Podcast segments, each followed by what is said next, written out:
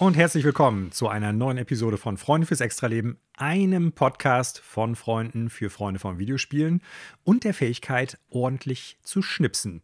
Mein Name ist Manuel, ich begrüße alle Zuhörenden da draußen und natürlich, wie immer, ich begrüße auch dich, Daniel, am anderen Ende der elektronischen Leitung. Moin, moin. Hallo Manuel, hallo liebe Zuhörer. Ich habe mich verschnipst, das ist korrekt. Eigentlich wollte ich da gar nicht so sehr drauf eingehen, aber wenn du das Fass aufmachst, äh, erklär doch den Zuhörenden mal da draußen, was so schwierig daran ist zu schnipsen. Ja, eigentlich gar nichts, aber ich hatte irgendwie keinen äh, Okay. Pegel hier auf der äh, Aufnahme und da mussten wir das nochmal machen. Wir, äh, für, die, für die Zuhörenden, wir schnipsen immer zum Einstieg, damit wir die Tonsig äh, Tonspur am gleichen Punkt haben beim Anfang. Ja. Äh, ich meine, das mit dem Pegel ist ja kein Wunder. Karneval ist ja bei euch in Köln vorbei. Lol. Hart gefeiert, nicht. Hart gefeiert hast du, aber ich glaube eher in äh, digitalen Welten. Und äh, darum soll es in unserem Podcast ja auch primär gehen. Auch wenn wir öfter mal andere Themen so zwischenwerfen und auch heute noch eine kleine Exkursion in die Welt da draußen machen und in natürlich die geopolitischen schrecklichen Dinge, die da draußen passieren. Wir befinden uns äh, natürlich immer noch in der Phase des Angriffskriegs von Russland auf die Ukraine. Und äh, das wird heute auch unter anderem in den News doch noch etwas stärker Thema sein. Wir werden nämlich auch ein bisschen darüber sprechen, welche Auswirkungen die Ukraine-Situation aktuell auch auf die Videospielbranche hat, wie die Videospielbranche darauf reagiert. Darüber hinaus werden wir natürlich noch ein paar andere Neuigkeiten haben, über die wir sprechen. Wir werden äh, mal so ein bisschen gucken, was ist jetzt wieder mit Battlefield äh, 2042 und mit Halo Infinite los. Wie gut oder wie einfach fällt es großen Videospielentwicklern und Publishern eigentlich, Leute zu akquirieren, also Mitarbeitende zu bekommen. In dem Fall geht es um Quantic Dreams und um Activision Blizzard. Äh, ein ähnliches Problem haben aber nicht nur Videospielproduzierende Firmen, sondern auch Streaming-Services. In dem Fall wird es um Twitch gehen. Wir gucken noch auf eine positive Nachricht von Bandai Namco. Und äh, natürlich werden wir auch noch über ein paar Sachen sprechen, die wir so in den letzten Tagen gespielt haben. Auch wenn sich, ich denke, die geneigte Zuhörerschaft, die uns jede Woche frequentieren, durchaus jetzt erahnen können, äh, um welche Spiele es da gehen wird. Bevor wir damit aber anfangen, Daniel, ähm, du hast hier so ein paar Punkte nochmal aufgeschrieben, die so nicht unbedingt News äh, würdig sind, also dass wir die als eigenständige Nachricht mit aufnehmen. Und die können wir ja vielleicht mal so ein bisschen vorab frühstücken. Ja, Der erste Punkt, auf den ich ein, äh, eingehen möchte, ist natürlich, dass die Pizzawette, die wir am Anfang des Jahres immer für das laufende Videospieljahr eingehen, sprich äh, nach der goldenen Videospielbratwurst, schauen wir, welche Prophezeiung wir für das Videospieljahr halt raushauen, dass dein, dein Punktekonto da eventuell schon einen sicheren Einstieg haben dürfte. Und zwar geht es um deine Prophezeiung, dass Elden Ring im gesamten Kalenderjahr 2022 mindestens 10 Millionen Einheiten absetzen wird. ja. Was ja erstmal, ne, ich glaube schon hohe Nummer ist. Also ich äh, habe das Ziel da hochgesetzt. Aber die Zahlen äh, aus einigen Märkten, ähm, vor allen Dingen jetzt in diesem konkreten Beispiel, was wir vorliegen hatten im Verlauf der letzten Woche aus dem Vereinigten Königreich, legen nahe, ähm, dass ich diesen Punkt vielleicht am Ende des Jahres sogar kriegen könnte. Denn das äh, war der größte Videospiel-Launch seit einigen Jahren, will ich sagen. Ähm, abgesehen von Call of Duty und FIFA, die ja so eigentlich immer, ja, also Call of Duty weltweit, FIFA dann hier in Europa vor allen Dingen die absoluten Topseller des Jahres sind und dementsprechend auch den größten Launch haben, also die meisten Spiele am Release-Tag absetzen. Ähm, aber es scheint wohl so, dass Elden Ring äh, in diese Sphären vorgestoßen ist mit seinem Release. Und äh, ich glaube, wenn ich das hier richtig lese, der erfolgreichste Launch seit Red Dead Redemption war. Zwei, Entschuldigung, natürlich. Ja, 2018. Ja, und äh, die Verkaufszahlen der ersten Woche, zumindest im Vereinigten Königreich, äh, sind auf jeden Fall höher als Cyberpunk 2077 und Assassin's Creed Valhalla. Also, das sind ja beides durchaus Spiele, die sich sehr gut verkauft haben. Wobei man natürlich dazu sagen muss, Cyberpunk, Cyberpunk 2077 hat eine unglaubliche äh, Vorverkaufs, haben ja, habt ja schon unglaubliche Vorverkaufszahlen Ja, gehabt. auf jeden Ne? Fall. Also Genau. Da war, da waren die Einheiten schon verkauft, noch bevor klar wurde, was man da für ein Desaster in der Packung liegen hat. Mm, Aber nichtsdestotrotz sind das sehr beeindruckende Zahlen. Und äh, ich vermute mal, auch wenn wir das jetzt nicht eins zu eins extrapolieren können, dass sich das in vielen anderen großen Märkten in der Welt ähnlich abgezeichnet haben dürfte. Ich bin Genau. mal gespannt. Ja, ich auch. Dann würde es ja 1 zu 1 stehen bei dem Punktestand. Zu 0, glaube ich. Ich weiß gar nicht, wie es bei Bastis Prophezeiung ist. Ja, ähm, also Basti und ich hatten, glaube ich, schon mal sozusagen jeweils eine Prophezeiung, die gute Chancen hat. Nochmal, ne? Also es ist ja jetzt nicht so, als wäre die schon sicher hier, das mit Elden Ring meinerseits, aber ich glaube, die Chancen sind ganz gut. Basti hatte, meine ich, eine in petto, die schon ziemlich safe ist mit Battlefield und Mhm. noch eine andere ganz gute Chancen mit Cyberpunk, aber da muss man mal abwarten.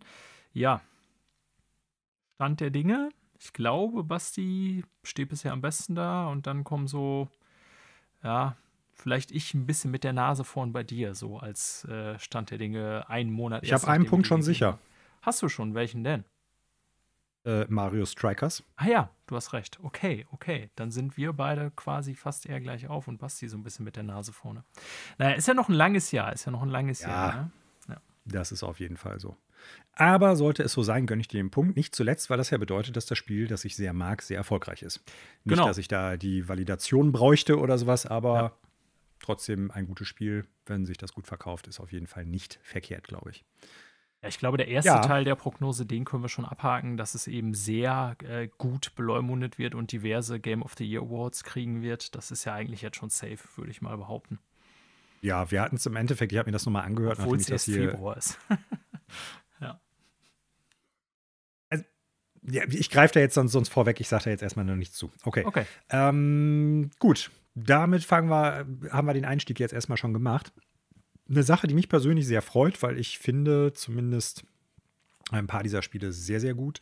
Ähm, Capcom hat angekündigt, dass es für Resident Evil 7, Resident Evil 2 Remake und Resident Evil 3 Remake ein Next-Gen-Update Update geben wird. Mhm. Und äh, das finde ich auf jeden Fall super, weil ich finde Resident Evil 2 und Resident Evil 7 äh, super jeweils. Also richtig ganz fantastische Spiele. Ich weiß nicht, ob ich die jetzt alle nochmal zocken werde. Vielleicht werde ich nochmal in Resident Evil 7 reinspielen.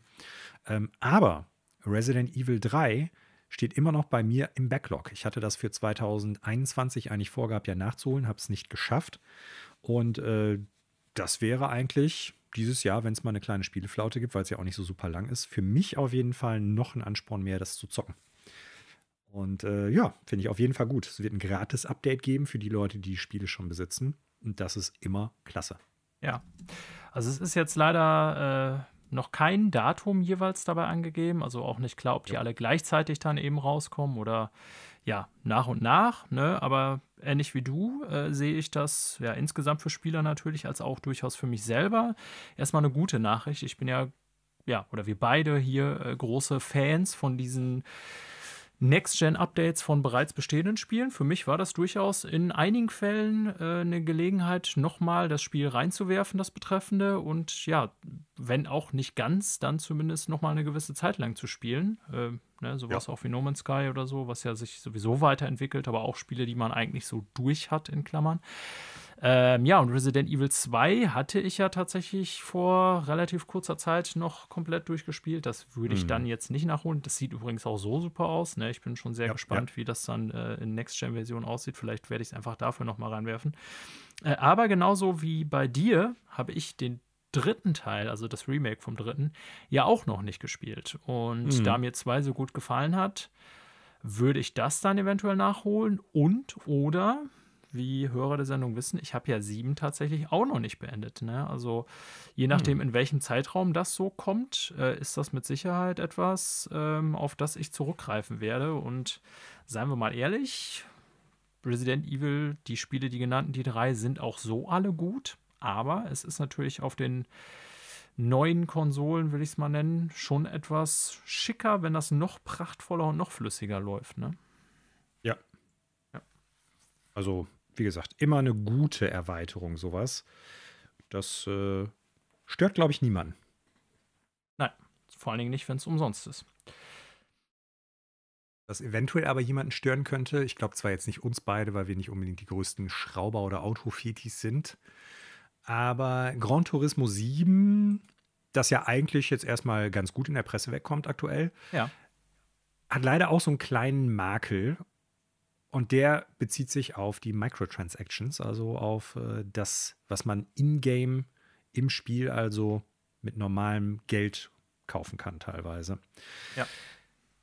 Daniel, habe ich das richtig verstanden, dass im Prinzip die Karren, die man in den vorherigen äh, Gran Turismo-Spielen kaufen konnte, einfach jetzt einen ziemlich, ziemlich viel höheren Preis in äh, echt Geld bekommen haben? Oder habe ich das falsch verstanden? Jein. Ähm, das ist ein bisschen wirr, das System. Vielleicht erstmal ganz generell zum Release von Gran Turismo 7. Ähm, ich glaube, dass wir dem in diesem Podcast hier sozusagen nicht ganz gerecht werden, einfach weil uns beide das nicht wirklich interessiert und auch keiner aus unserem Dunstkreis äh, so richtiger ähm, Carracer ist. Irgendwie, hallo Volker, wenn du zuhörst. Das wäre so eine Gelegenheit, vielleicht, dass ähm, ja, ein kleiner Kumpel von mir, der Volker, der spielt Spiele, viele dieser Rennspiele, ne, sowohl äh, Motorrad als auch ja, Auto.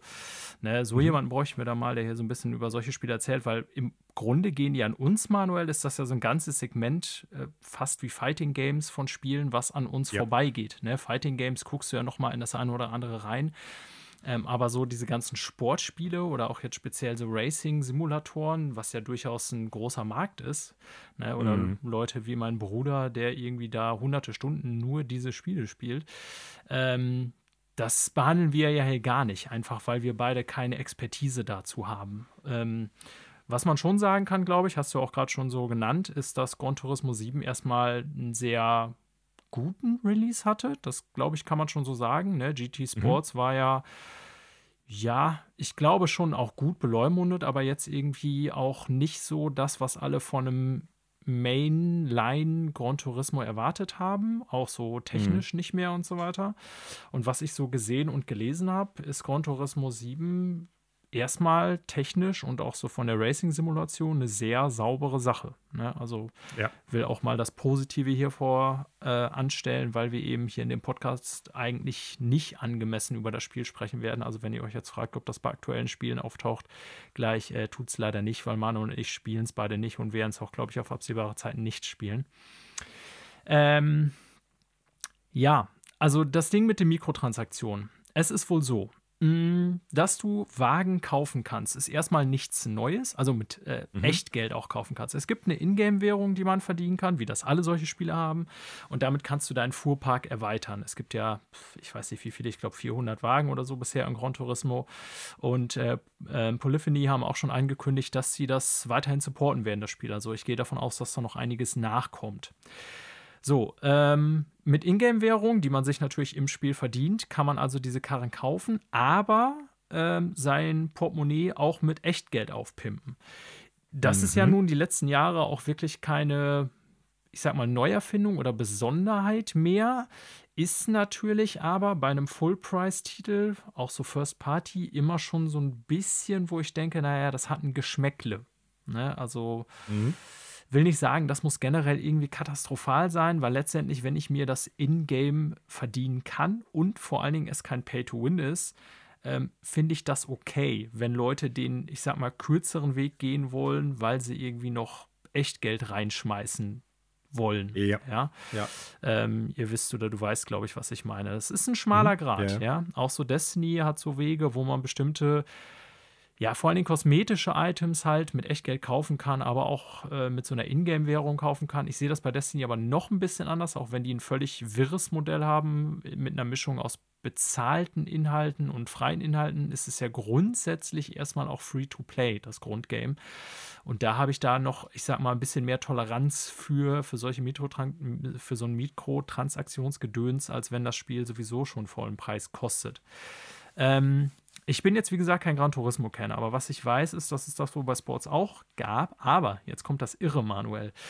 Bei GT7 ist es so, dass so bestimmte, ja, wie ist das hier beschrieben, Prestige-Vehicles und Legend-Cars, also wohl so ganz tolle oder spezielle Karren, ähm, Trabant.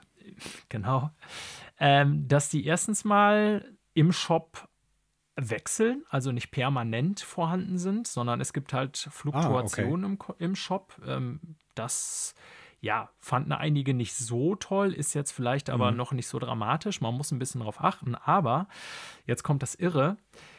Der Wert der Autos in dem Shop wird, ähm, ja, wie soll ich das sagen, bewertet anhand des reellen Wertes dieser Fahrzeuge in der realen Welt und dementsprechend verändert. Das ist okay. kein Witz.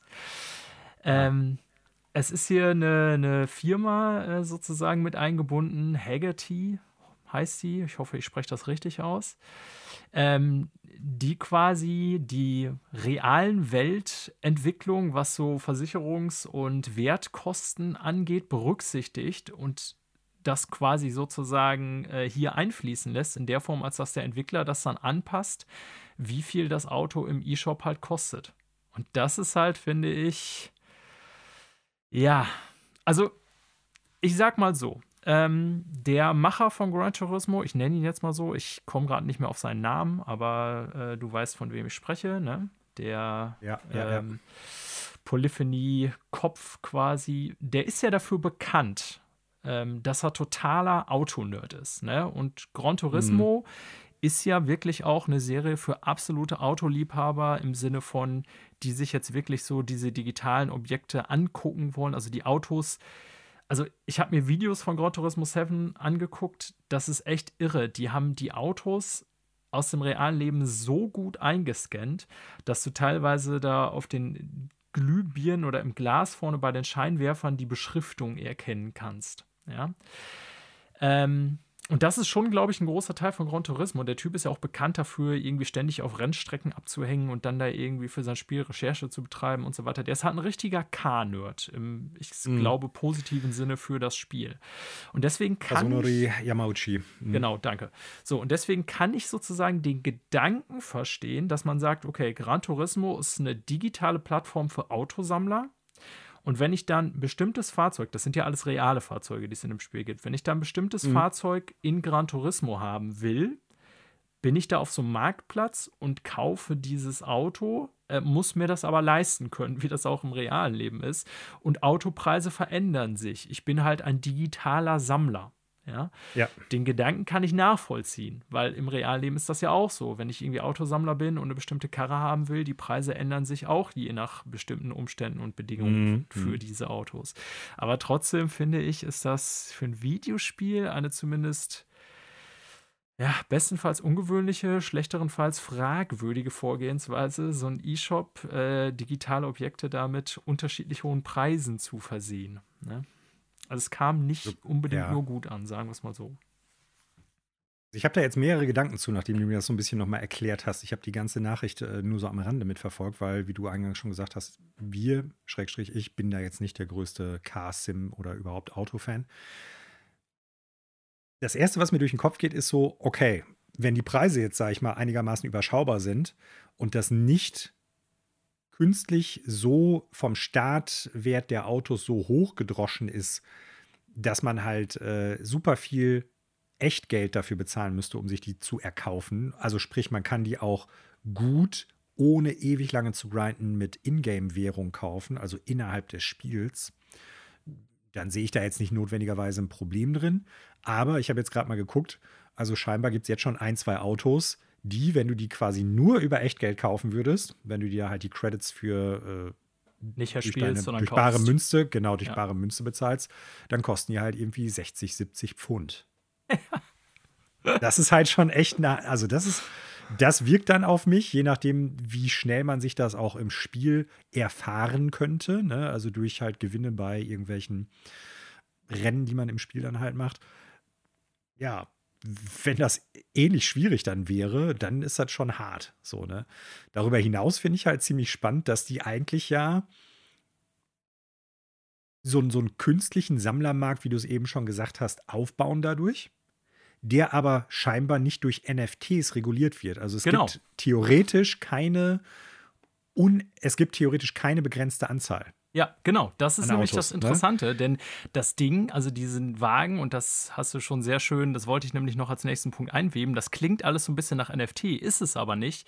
Denn bei NFT würde es ja heißen, dass ich irgendwie äh, digitale Objekte quantifizierbar mache. Das heißt, dass nur so und so viele Leute irgendeinen Anteil daran haben können und äh, die können ihre Anteile dann weiterverkaufen, sozusagen. Ähm, das ist hier ja nicht so, ne? Also, wenn jetzt irgendwie ein, äh, was weiß ich was, äh, Aston Martin oder wie heißt die Marke noch, irgendwie, ihr seht, ich bin kein Car-Experte, ähm, was weiß ich, was für ein Modell aus den 60ern irgendwie super teuer ist. Ähm, diese schwankenden Marktpreise beziehen sich ja eigentlich eben auf das, ja, auf das Verhältnis von Angebot und Nachfrage. Ne? Und in der realen Welt sind solche Güter halt endlich, vor allen Dingen physische Mhm. Güter. und deswegen schwankt der Preis natürlich so stark. Und das ist hier ja gar nicht der Fall. Das heißt, nur weil das Ding in der realen Welt im Preis total hart gestiegen ist, weil es vielleicht irgendwie mehr Leute kaufen wollen oder weniger gibt davon, ähm, müssten dann sozusagen Spieler mehr Geld hinlegen, obwohl das unendlich verfügbar ist. Das ist halt ein bisschen Mhm. weird daran. So sehr es auch, wie gesagt, diese Vorstellung, glaube ich, was er damit erreichen will, außer natürlich Kohle einnehmen, aber so was er könnte ich mir vorstellen damit oder was die sich dabei gedacht haben, ist, dass man wirklich den Spielern das Gefühl gibt, sie haben hier Teil an einem Autosammlermarkt. Aber ja, Mhm. das ist natürlich äh, eigentlich fake. Ne? Ja, ich meine, äh, der Aston Martin, da muss natürlich ein DBS sein, das ist ganz klar. Aber davon abgesehen, wenn die den Markt irgendwann entkoppeln würden, also von dem reellen Automarkt, und der Markt innerhalb des Spiels reguliert sich dann selber, das fände ich viel spannender. Ich meine, das könnte natürlich dazu führen, dass alle Leute irgendwie sagen, ich möchte jetzt, um bei dem Beispiel zu bleiben, einen Aston Martin DBS haben. Äh, alle erspielen sich den und kaufen sich den zusammen dann sinkt der Wert natürlich unglaublich von diesem Auto, weil es davon dann einfach ganz viele gibt. So. Ja. Es ist irgendwie ein verrücktes Konzept, aber ich kann als Spieler absolut nachvollziehen, warum das äh, in einem Videospiel eigentlich keine gute Lösung ist.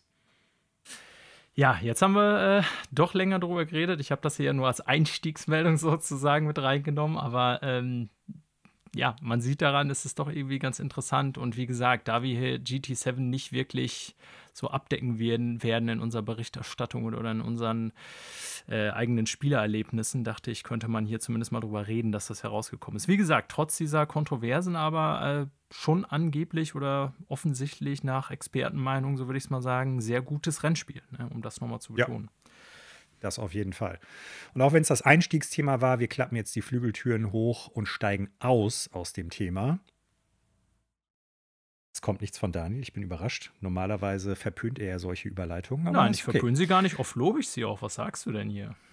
Okay, gut. Hast du sehr schön Äh, gemacht, Manuel. Dankeschön. Das Danke. eine, Krieg ich auch ein das ist eine Fleißkärtchen. 2 Plus. Danke, der Herr. Lehrer wieder. Ja. Aber so gönnerisch, wie er da auch immer ist, äh, so unfair ist er natürlich auch in, wahren, in Wahrheit mit seiner Notengebung. Alle Schüler äh, wissen das natürlich. Nö. Aber wissen sie nicht.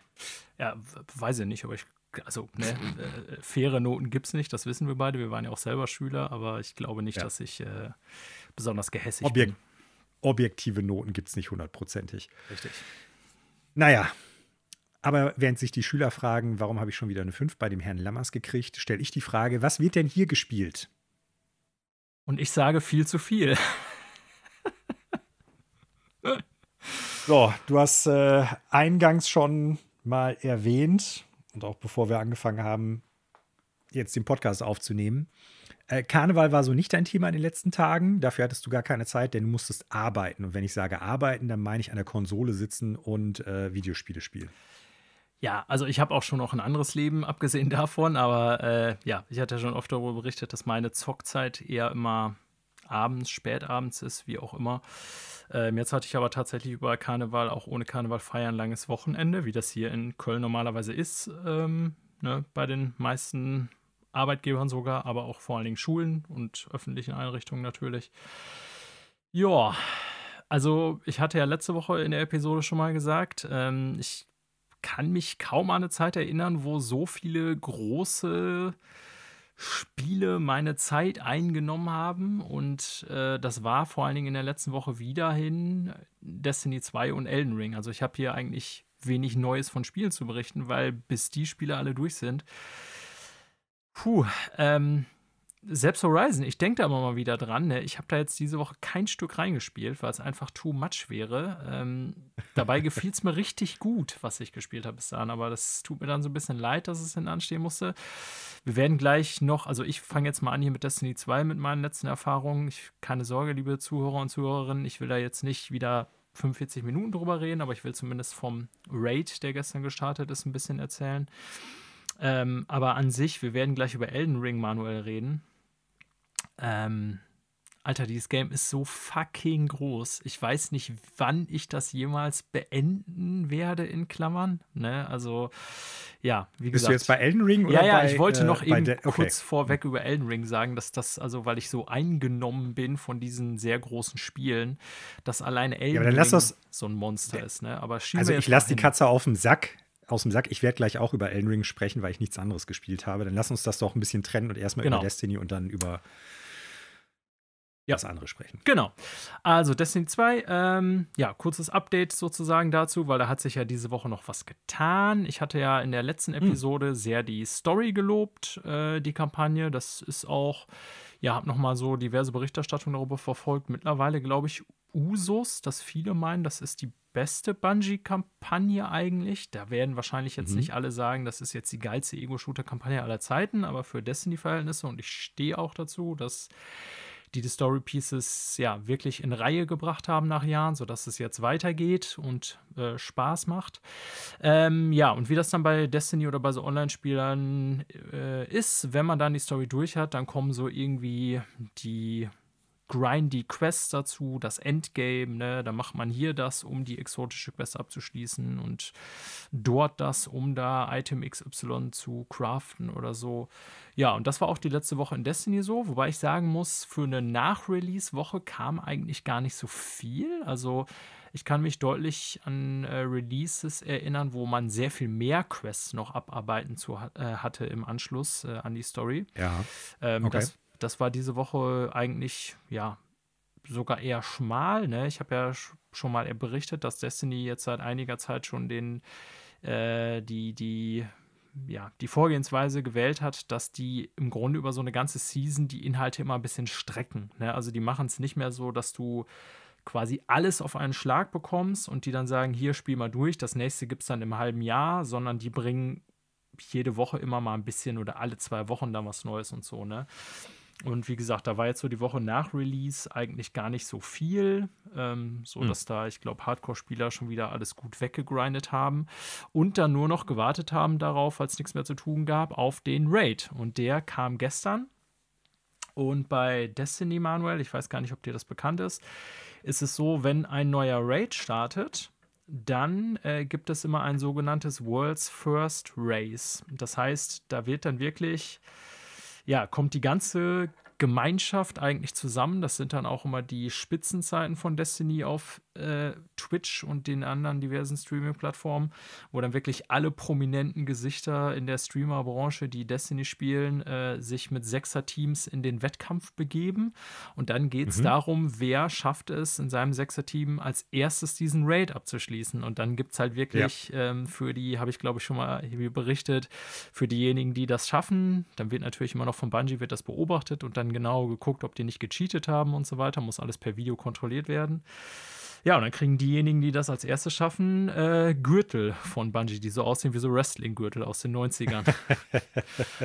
und äh, das ist immer, ja, also ich glaube so das Peak Community Destiny Event, was so im Grunde einmal im Jahr ist, wenn ein großer Raid neu startet, wo dann wirklich, wie gesagt, alle Streamer, die man aus dem Bereich kennt, online sind und äh, versuchen, die schnellsten zu sein und äh, ja, regelmäßig die höchsten Zuschauerzahlen bei Twitch bei Destiny erreicht werden. War auch gestern so, dass es dann mal auf Platz 1 gesprungen ist, tatsächlich bei Twitch.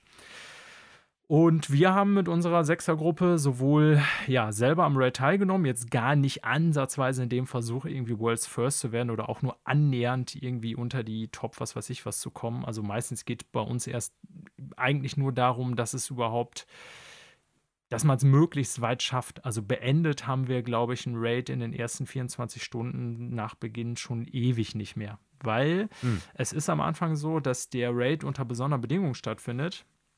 Du kannst ja prinzipiell bei Destiny deinen Charakter wenn du ordentlich grindest, fast endlos hochleveln, ne? dass du dein Licht- oder Power-Level, weiß gar nicht mehr, was jetzt die offizielle Bezeichnung ist, ähm, immer weiter pushst. Aber das wird für die ersten 24 Stunden, wenn so ein Raid online geht, immer außer Kraft gesetzt.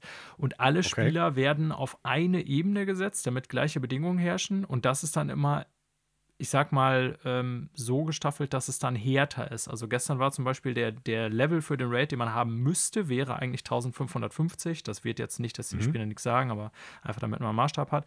Und man wurde selber gekappt als Spieler auf 1530, also 20 unter dem. Ne? Das heißt, dass irgendwie mhm. die ganzen Dinger, ja. die die äh, Gegner und so schon mehr Schaden machen und du weniger Schaden machst. So. Und das machen die dann während der ersten 24 Stunden für alle, damit eben gleiche Bedingungen herrschen in diesem Race. Und dann geht es wirklich wirklich eigentlich nur darum, weil ja den Raid bis dahin keiner gespielt hat, dass du erstmal die Mechanismen raffst. Und so ein Raid bei Destiny, wie auch in anderen Spielen, funktioniert ja immer so, dass es so mehrere Phasen und Encounter gibt. Und wenn du da blind reingehst, was ja am Anfang alle zwangsweise tun, musst du halt erstmal rausfinden, wie funktioniert das. Und wenn dann die ersten schon mal durch den Encounter durch sind auf Twitch, dann kannst du natürlich bei denen immer so ein bisschen spicken, ah, wie haben die das gemacht? Wir konnten es bisher noch nicht lösen und so weiter und so fort. Mhm, mh, ja, ja, und so haben wir das gestern auch gemacht. Ne? Wir sind da rein, äh, die, den Weg in den Raid, das war noch ganz easy, die erste Phase. Dann kam der erste, die, die erste richtige Raid-Phase, also im Raid, wo du, die, wo du die Türen geöffnet hattest sozusagen. Da haben wir uns dann irgendwie quasi zwei Stunden ungefähr äh, die Köpfe dran eingerannt weil wir irgendwie eine Mechanik nicht ganz gerafft haben. Also wer so ein Raid noch nie gespielt hat, das ist durchaus. Du musst, du musst schießen mit deinem Charakter. Genau, aber deswegen wollte ich es gerade sagen, wer so ein Raid noch nie gespielt hat, äh, da kommen dann durchaus komplexe Mechanismen zutage. Ne? Du musst dann irgendwie keine Ahnung, Schalter XY betätigen, damit Tür Z aufgeht. In Tür Z musst du dann äh, Gegner ähm, X killen und der droppt dann ein bestimmtes Item, was du wieder an anderen Platz. Also du musst halt oft Rätsel lösen, so je nachdem, worum es da geht. Und äh, ja, dann haben wir uns aber im ersten Counter so irgendwie anderthalb Stunden da abgemüht oder zwei. Ähm, und dann haben wir mal so ein bisschen gespickt. Okay, die anderen sind da schon durch. Gucken wir mal, wie läuft's wir waren zumindest teilweise auch auf dem richtigen Weg, aber noch nicht ganz, hatten ein, zwei Sachen noch nicht gefunden. Haben uns da durchgeboxt und dann sind wir bei dem nächsten Encounter, was so der erste richtige Boss mit Damage war. Ja, da haben wir dann irgendwann nach drei Stunden aufgesteckt. Also nachts um, boah, ich weiß gar nicht, zwei Uhr haben wir dann, glaube ich, abgebrochen. Und da waren wir dann wirklich hm. auch schon sechs, sechseinhalb Stunden am Stück am, ähm, ja, am Fighten und äh, wow. waren noch nicht mal ansatzweise beim ersten Boss. Der wurde dann gestern gelegt nach irgendwie, also die erste Gruppe war nach etwas über sechs Stunden durch. Ähm, ich weiß jetzt nicht mehr die genaue Zeit, aber sechs Stunden irgendwas. Und ich frage mich da echt immer, also keine Ahnung, wir spielen das ja so in unserer Gruppe, die wir gestern unterwegs waren, auch alle schon jahrelang, ne? Und sind jetzt wirklich auch keine Idioten. Mhm. Aber es ist so krass, wie man dann so gerade bei diesen World äh, First Races äh, merkt, wie sehr man an seine Grenzen stößt im Vergleich zu anderen Spielern. Alter, es gibt Leute, die sind einfach so surreal gut in solchen Spielen, dass sie da echt so. Also wir hätten uns da, glaube ich, gestern noch irgendwie drei, vier Stunden weiter dran den Kopf äh, einhauen können und wären trotzdem nicht weitergekommen an der Stelle, weil es einfach, mhm. ja, sau schwer war. Äh, und die sind da irgendwie nach zweieinhalb Stunden durch gewesen. Das war so. Hm. Ja, das war so meine Raid-Erfahrung, aber ähm, neue Raid sieht super geil aus, passt saugut in die Story, setzt eigentlich die Story tatsächlich äh, fort, das, was also nach der Kampagne passiert und öffnet jetzt gleich auch schon die Tür zu dem, was als nächstes passieren wird in der nächsten Erweiterung. Und das kriegen die tatsächlich storytechnisch alles mittlerweile saugut hin. Ich habe den ganzen Raid jetzt noch nicht spielen können, deswegen kann ich nicht über viel alles was sagen, aber das war so mein, ja, mein, mein großes Destiny-Highlight diese Woche. Der Raid ist, wenn er neu startet, äh, immer ein großes Event in der Destiny-Community, wie auch bei WoW und bei anderen Games, die sowas haben.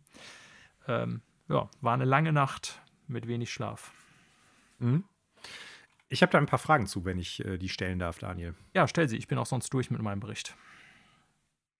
Da ich ja keinen wirklichen Zugang dazu habe, wie so Raids gestrickt sind. Wenn du jetzt sagst, äh, wir haben da sechs Stunden lang gespielt, dann äh, angenommen, man schafft das nicht, musst du dann die sechs Stunden wieder starten? Also fängst du ganz von vorne an oder hast du bestimmte Segmente, wo du wieder einsteigen kannst? Oder wie muss ich mir sowas vorstellen? Weil ich ja. vergleiche das dann natürlich mit so legendären Sachen wie in Final Fantasy VII, äh, nee, Final Fantasy 11.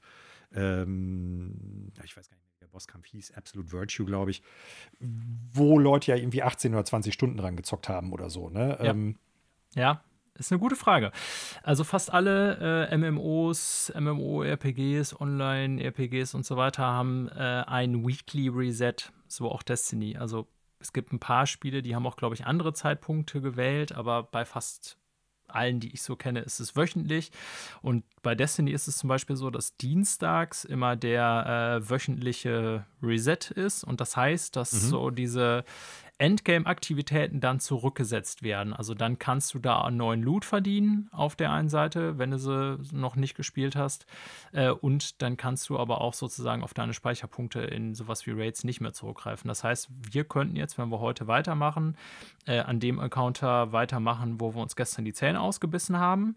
Das ginge Mhm. aber, also wir haben diesen Speicherpunkt dann nur bis Dienstag und Dienstag um 18 Uhr wird dann wöchentlicher Reset durchgeführt von Serverseite aus und dann müssten wir den Raid wieder von neu starten. Und das ist eigentlich so eine, ähm, ja, so, ein- so, so ein Spielerverhalten, was so all diese Spiele kennen, dass man eigentlich so wöchentlich so ein Raid irgendwie dann in bestimmten Gruppen dann macht, weil er eben einmal pro Woche dann pro Charakter den Loot bringt, den man haben will.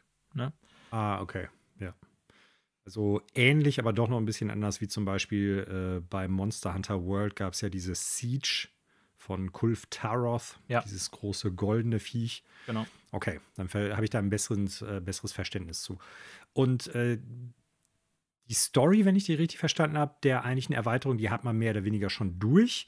Wenn man den Raid geschafft hat, das ist quasi so die Kulmination auch der Story. Oder ist das davon losgelöst? Es ist, geht weiter quasi. Also man hat ja in der Hauptstory der neuen Erweiterung kämpft man gegen Sabathun, die Witch Queen. Ähm, darum dreht sich die ganze Story-Kampagne, die man ja auch alleine spielen kann. Ne? Und der Raid, äh, der ja eine Sechs-Spieler-Aktivität ist, ähm, der geht quasi, also das spoiler ich jetzt glaube ich nicht groß, dass wir gegen Sabathun gewinnen sozusagen, dass wir sie niederstrecken sozusagen. Ähm, Was bei euch noch aussteht, aber irgendwann ja. Nein, nein, also die, die Kampagne. Ne? Also, wobei, Ja. Ne, es ist nicht so ganz klar, ob Savathun wirklich final weg ist, aber man hat ja so in jeder Kampagne irgendwie den finalen Gegner, den man besiegen muss, bla bla bla. Ne? So, klein, naja. Das ist das Ende der Kampagne. da kommt die kleiner Schwester Spoiler, tut mir leid, aber war, denke ich, klar, genau. So, und dann äh, geht es jetzt aber weiter, weil die Kampagne ändert so Marvel-mäßig mit so einer ähm, Nach-Zwischensequenz, die zeigt, äh, dass Okay, ja. hinter Savathun natürlich jemand, das wird aber auch schon während der Kampagne klar, äh, jemand anders steckt, der da noch weiter die Strippen zieht, sozusagen. Und ähm, ja, ein Herold dessen äh, ist dann sozusagen Teil des Raids oder ist äh, Teil der Raid-Story, wo es jetzt eher darum weitergeht, ähm, Savathun ist auch nur ein kleines Bild im großen Puzzle. Ne? Und das läuft jetzt alles sozusagen, wenn ich das richtig sehe, auf die übernächste große Destiny-Erweiterung aus. Die haben ja die nächsten zwei schon angekündigt. Das ist, äh, ich muss die Namen nochmal nachgucken, aber die dieses und nächstes Jahr. Und ich glaube, es endet damit Lightfall. Und dann ja, ich weiß es nicht. Ist entweder Destiny 2 zu Ende, was ich mir nicht vorstellen kann, oder kommt so ein kataklysmisches Ereignis, was irgendwie diese ganze Light- und Dark-Story, die Destiny ja seit Destiny 1 hat, zu Ende. Ja. Und ich habe ja schon mal gesagt, im Grunde hat Destiny das seit Anfang an, bloß dass es am Anfang nur eine leere Hülle war und es gar keine Inhalte dazu gab und auch gar keinen Sinn hatte, weil die das ja einfach nur zusammengebastelt haben in kürzester Zeit. Und äh, jetzt sieht man seit zwei Jahren erst so richtig, worauf diese ganze Light and Dark Story so langsam hinausläuft. Ne? Also Mhm. es Mhm. ist jetzt erst mit dieser Erweiterung geklärt, wer oder was hinter The Darkness eigentlich steht. Ja, okay. Ja, klingt auf jeden Fall für Destiny-Fans sehr, sehr spannend und sehr interessant. Ja, ich bin ja immer so ein Nerds. bisschen hin und her gerissen, wenn äh, die große Enthüllung des, äh, ja, wenn der Bösewicht oder die Bösewichtin oder wie auch immer besiegt worden ist, dann ist. Ja, aber eigentlich war das ja noch gar nicht der große Bösewicht, weil der Ja, steht ja dahinter. das Da ist der graue Serieneffekt, Eminenz im ne? Schatten. Ne? Ja. Also, wo ich mir denke, ach ja, okay, mal gucken, wer da jetzt hinter steht. Ach, die Mutter ist auch noch da. Ja, okay. Ja, ja, das Aber ist definitiv dieser Serieneffekt. Der, äh, ich würde aber schon sagen, dass die zumindest eine geplante Serie im Moment vorzeigen können, äh, deren Abläufe in Aufeinanderfolge Sinn machen äh, und nicht so wie früher ähm, sich für Serie, äh, für Staffel 1 das eine überlegt haben und bei Staffel 2 dann was ganz anderes machen, was im Grunde Staffel 1 überwirft. Ne? Ähm, ja, so was man auch so vom Seriengucken halt kennt. Ich hoffe, dass sie irgendwie einen Plan haben für das, was ganz am Ende stehen soll ich glaube, dass sie das haben und dass das nicht so ein Lost-Ding wird, wo es einfach sechs Staffeln gibt und man irgendwie in den ersten zwei dachte, die haben einen Plan, wohin es gehen soll. Und dann am Ende der, ich glaube, sechsten Staffel ist es, glaube ich, bei Lost feststellt, okay, die hatten gar nichts, die haben einfach nur die Serie fortsetzen wollen und hatten nur einen Haufen Scheiße in der Hand.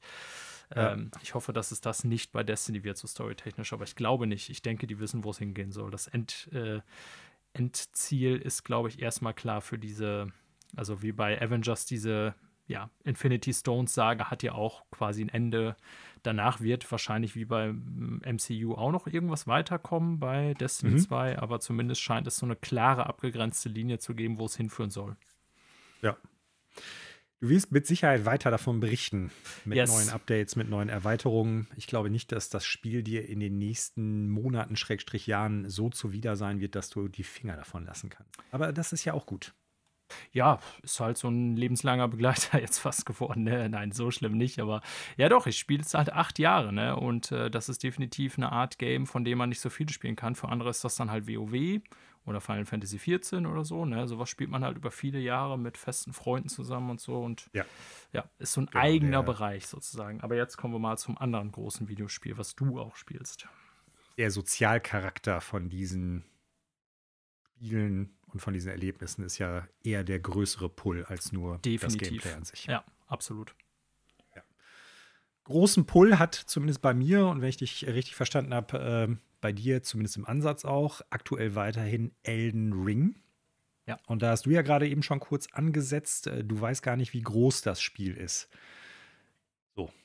oder wie, wie man das überhaupt schaffen soll, alles zu spielen. Ja, ich meine, also du wirst ein ganzes Stück weiter sein als ich. Richtig verstanden? Äh, unser Freund Connor, den wir öfters mal erwähnen, ist, glaube ich, der Grindkönig unter uns. Was ich gesehen habe, ist der irgendwie ferner liefen, wenn ich so meinen Fortschritt betrachte. ich habe auch mit unserem Freund Ingo irgendwie geschrieben. Ähm, der ist auch schon ein bisschen weiter als ich. Also ich bin jetzt bei irgendwie 18 Stunden knapp und ich habe ich beginne erst langsam sozusagen mir davon Vorstellungen machen zu können, wie groß dieses Spiel eigentlich ist. Ja, das ist äh, wirklich verrückt. Ich kann dir nicht genau sagen, inwieweit es jetzt von der Quadratkilometeranzahl der Karte wirklich eines der größten Spiele oder der großen Open-World-Games ist. Das weiß ich ehrlich gesagt nicht. Ich glaube es jetzt eher weniger, weil das ist eine Riesenwelt aber die wirkt an bestimmten Punkten, dadurch, dass da so viel drin ist, trotzdem irgendwie kompakt manchmal. Aber nicht in, im Sinne der Größe, sondern einfach, wie komprimiert manche Sachen sind. Ja. Im Positiven. Genau. Also vielleicht mal vorweg, bevor wir jetzt äh, ins Detail gehen hier. Bei Elden Ring haben wir uns äh, Folgendes überlegt. Also wir werden jetzt natürlich irgendwie so ein bisschen uns über das äh, Gespielte austauschen, aber wir wollen auch tatsächlich noch mal so ein ja, ich, ich sag mal, Spezialsegment quasi zu Elden Ring machen, äh, in dem es wirklich darum geht, so, indem wir mal so wirklich in die Weeds gehen und äh, über Builds sprechen, die wir machen ne, oder gemacht haben, also wie wir quasi spielen, welche Geschichten, Ereignisse für uns besonders so erlebenswert waren und so. Ähm, das werden wir quasi nochmal als so ein ganz, ja, spezielles einzelnes Segment äh, aufnehmen, weil ich glaube, da ist aus dem Spiel ist so viel rauszuholen. Wir haben ja letzte Woche schon, Manuel, beide, ich glaube, längeren Einblick, auch zeittechnisch darin gegeben, was Elden Ring überhaupt ist und äh, was es ja im Vergleich zu anderen From Software-Titeln ist und wie unsere ersten Eindrücke waren. Ne? Und ähm, ja, das mal so vorweg, dass wir uns quasi noch länger über das Spiel unterhalten werden und auch nochmal so ein kurzes Spezialsegment dazu ist. Aber jetzt nochmal zu dem, was du gesagt hast. Also, wer das jetzt hört und denkt, naja, ich habe aber schon größere Open-World-Karten gesehen bei, keine Ahnung, Assassin's Creed Odyssey oder so, ne? Weiß ich jetzt mhm. nicht mehr, aber ich glaube, die war ziemlich groß, habe ich so in Erinnerung. Ja, zum Beispiel. Mhm. Es ist nicht alleine das, was ich meine. Es ist nicht einfach nur die Größe der Map, sondern es ist auch nicht die Belebtheit der Welt. Also wenn man da so durchrennt, ist es ja nicht so, als findet man da überall Städte, die irgendwie super krass belebt sind oder in der 300 NPCs abhängen, die man alle anlabern kann. Im ähm, Gegenteil.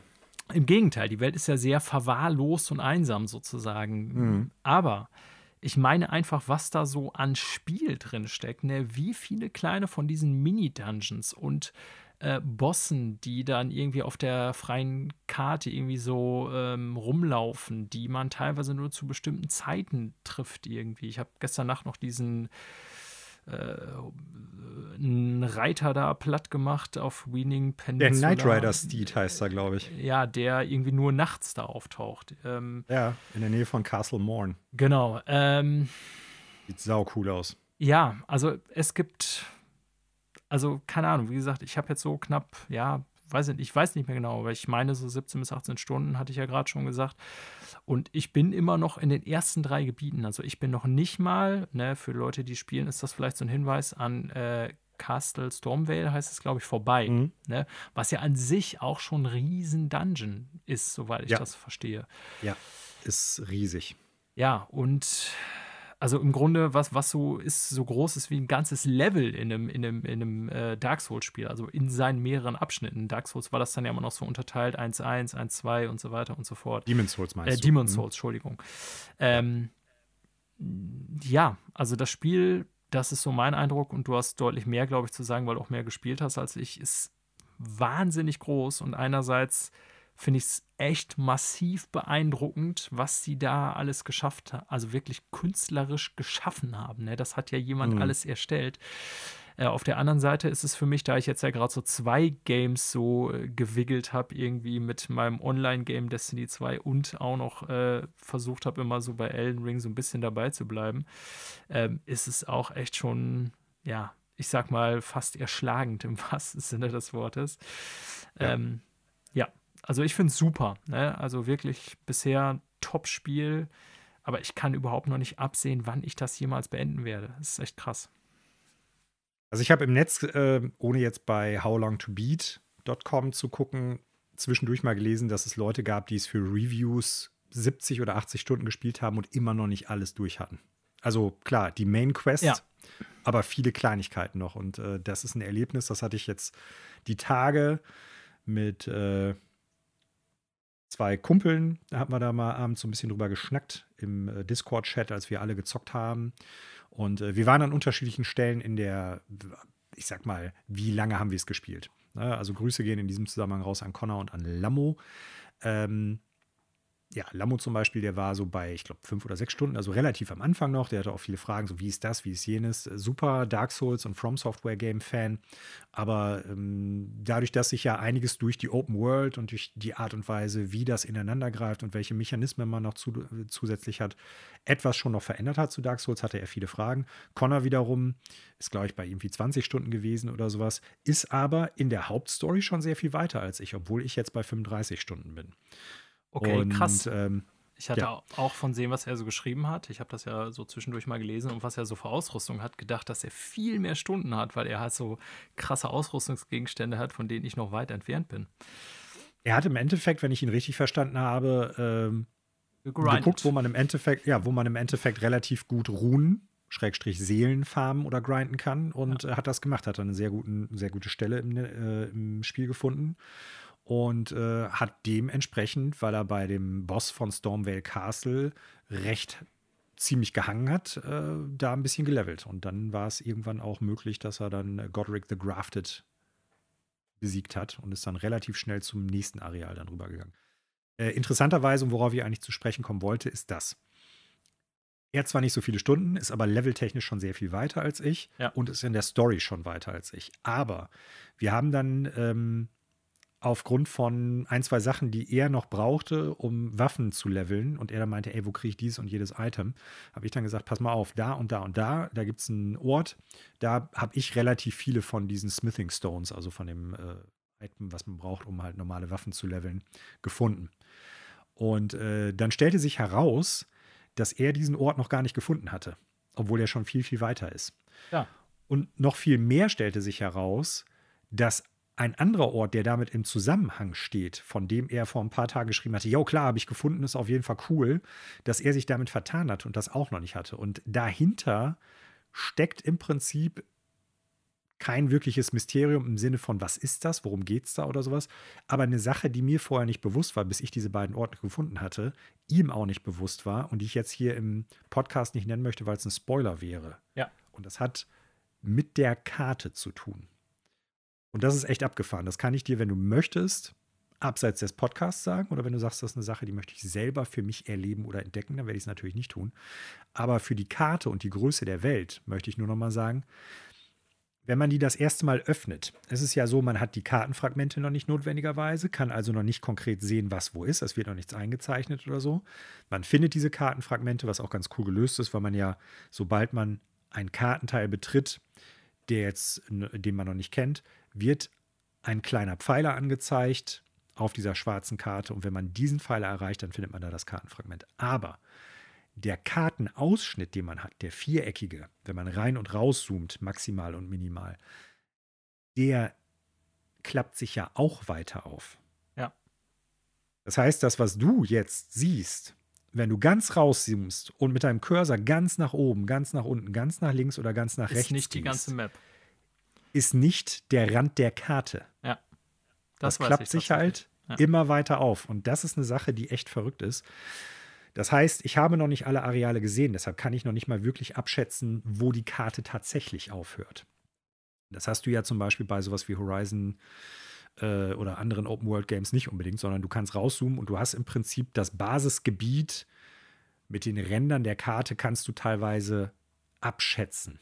Das ist bei dem Spiel nicht so. Mhm. Weil sich dieser, die Position, bis wohin du mit dem Cursor gehen kannst, immer da auch weiter erweitert und aufklappt. Das ist echt verrückt. Also es ist, ähm, es ist riesig und wie gesagt auch vor allem vom Content. Und ich gebe dir recht, was da alles drinsteckt an Mini-Dungeons, äh, Medium-Dungeons, also so Zwischengrößen, ne? Oder auch diese sogenannten Legacy-Dungeons, die so eher dieses klassische Dark Souls und Demon Souls-Gameplay haben, die auch riesengroß sind, diese Teile. Das ist echt verrückt. Und auch was für, also wie viel Abwechslung da drin ist. Klar, man muss schon sagen, es gibt bestimmte Sachen, die tauchen immer mal wieder auf. So irgendwie ein Kirchengebäude, das du im Süden der Karte hast, hast du vielleicht ja, im, im Westen der Karte auch nochmal.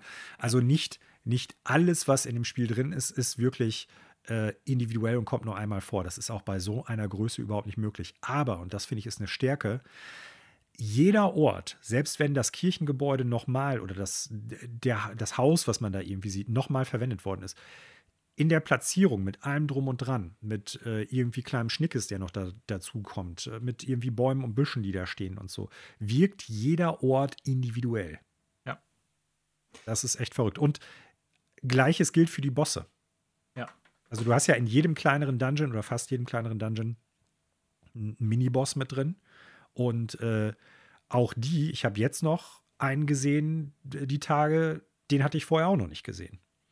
Der ganz cool war. Äh, Connor hatte mir noch von einem erzählt, den ich auch noch nicht gefunden habe. Den kann ich auch noch nicht, obwohl ich in Limgrave schon echt viel äh, gesucht habe. Ja, also ich merke, dass wir beide, glaube ich, relativ ähnlich davor gegangen sind, aber das ist ja auch das Interessante, wie unterschiedlich man das Spiel spielen kann. Ne? Ich habe nämlich ja. zum Beispiel überhaupt nicht so das Hauptquest vorangeschrieben. Ich weiß schon, wohin es geht mit Stormwell Castle. Das ist ja so ein, so ein äh, Tor, äh, ich sag mal, zu einer weiteren Region und so. Das war auch von Anfang an mir klar. Und das Dass du komplett Boss. links liegen lassen kannst, kann wenn du möchtest. Okay, ja. krass. Du kannst, es gibt einen geheimen Weg, den man finden kann und dann kannst du das Castle einfach umgehen. Irre, also klar, für die Story wirst du gegen Godric the Grafted kämpfen müssen. Ja, ja. Aber wenn du sagst, habe ich jetzt noch gar keinen Bock drauf und ich möchte einfach noch eine neue Region sehen, die übrigens sau cool aussieht. Ja, das wusste ich tatsächlich auch noch nicht. Ja, aber daran sieht man ja, also wir beide haben, glaube ich, erstmal super viel in den ersten Regionen abgegrast, so, ne? Ich habe jetzt so quasi mit äh, ja, East, West Limgrave und der Peninsula oder wie das heißt. Weeping so, Peninsula, ja. Ja, genau. Also man weiß gar nicht, ob man das unterschiedliche Regionen nennen kann oder drei Teile der gleichen Region oder wie auch immer. Ziemlich viel abgegrast. Gehört alles zu Limgrave, ja. Genau, alles Limgrave. So. Da habe ich wirklich sehr viel gemacht. Nicht alles. Ne? Es gibt noch so den einen oder anderen Boss oder irgendwie äh, Mini-Dungeon oder so, den ich definitiv nicht beendet habe. Aber das muss man sich klar machen. Ich habe halt diese 17, 18 Stunden nur in dieser Region verbracht. Das ist mit Sicherheit nicht das Effektivste, um zu leveln. Ähm, ja. Aber ich habe mich halt einfach so treiben lassen und so ein bisschen erkundet. Ne? Ähm, man kann sich dann auch da drin verlieren. Ja, aber gerade deswegen meine ich, das Game bietet so unfassbar viel Content und Ne, das, was du gerade erzählst, das, äh, wo ihr darüber gesprochen habt, so, dass ihr ganz unterschiedliche Erfahrungen gemacht habt, das wäre auch so ein Ding, was ich mir quasi für eine Art, ähm, ja, Spoilercast, den wir mit Sicherheit hier dann noch mhm. machen, irgendwie vorstellen könnte, dass so irgendwie, ja, so Stories from Elden Ring quasi, ne? Was habe ich während meiner Reise da so erlebt, so, so ja. sozusagen. Ähm, weil also keine Ahnung, man, no, nochmal, ich habe nur einen Bruchteil des Spiels bisher gesehen, aber man kann schon so viel erzählen, was man so irgendwie an so, so Stories erlebt hat oder irgendwie an so mhm. Bosskämpfen und so weiter und so fort. Also ich glaube, wir könnten noch wochenlang darüber reden. Vielleicht werden wir das auch, keine Ahnung. Ähm, aber das wäre so eine Sache, die, ähm, ja, möchte ich auf jeden Fall noch machen. Da werden dann wahrscheinlich auch irgendwie leichte Spoiler drin sein, die wir jetzt natürlich vermeiden. Aber es ist ein sehr interessantes Spiel. Also je mehr ich davon spiele, ist es wirklich super faszinierend. Ich glaube auch tatsächlich, auch wenn ich jetzt mittlerweile viele im Clan habe, die das spielen, zum Beispiel Hallo Hoshi und Nico auch, die jetzt voll drin sind und eigentlich so keine große From Software-Fans waren, sind. Mhm. Ähm, ich bin, je mehr ich davon gespielt habe, der Überzeugung, dass es trotzdem irgendwie nicht Leute komplett bekehren wird, die mit diesem Core-Gameplay einfach nichts anfangen können. Ne? Es Glaub ist halt doch noch ein From Software Game, aber es ist schon, finde ich, und ich bin jetzt nicht der Kenner wie du, aber ich habe ja in jedes der Games zumindest mal bis auf Sekiro mal meine Fühler so reingestreckt. Und es ist mhm. doch so anders als die anderen From Games, finde ich. Ja. Dass es ja. irgendwie äh, ganz für sich steht.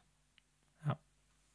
ja. Das ist es auf jeden Fall. Also klar, wir haben letzte Woche schon lange drüber gesprochen. Im Prinzip ist es Dark Souls in der Open World. Aber diese Mischung aus diesen beiden Segmenten oder aus diesen beiden einzelnen Komponenten äh, bietet etwas komplett Neues. Ja. Also ich kann, ich kann das jetzt, ich könnte im Einzelnen nochmal drauf eingehen. Alle Zuhörenden, die das interessiert, können vielleicht äh, die Episode von der Vorwoche nochmal hören. Äh, da ist das, glaube ich, zumindest im Ansatz, weil wir da ja relativ frisch im Spiel noch waren, ganz gut schon mal beschrieben, was wir da für Eindrücke hatten. Aber es ist, äh, glaube ich, schon, wie du sagst, grundsätzlich wird das Spiel nicht dazu führen, dass jetzt mit mal ähm, dieses Spiel Leute bekehren wird, die mit Dark Souls oder mit Demon's Souls oder mit Bloodborne gar nichts anfangen konnten oder auch nicht mit, mit Sekiro, auch wenn ich das ja immer so ein bisschen außen vor lasse bei den Spielen, ähm, weil es so anders für meinen Geschmack auch ist. Nichtsdestotrotz bleibe ich dabei, was ich letzte Woche schon gesagt habe. Dieses Spiel bietet so viele neue und andere Optionen praktisch an das Spiel, aber auch an einzelne Situationen und Erlebnisse in dem Spiel heranzugehen, dass es dadurch äh, an vielen Punkten sehr viel einsteigerfreundlicher ist.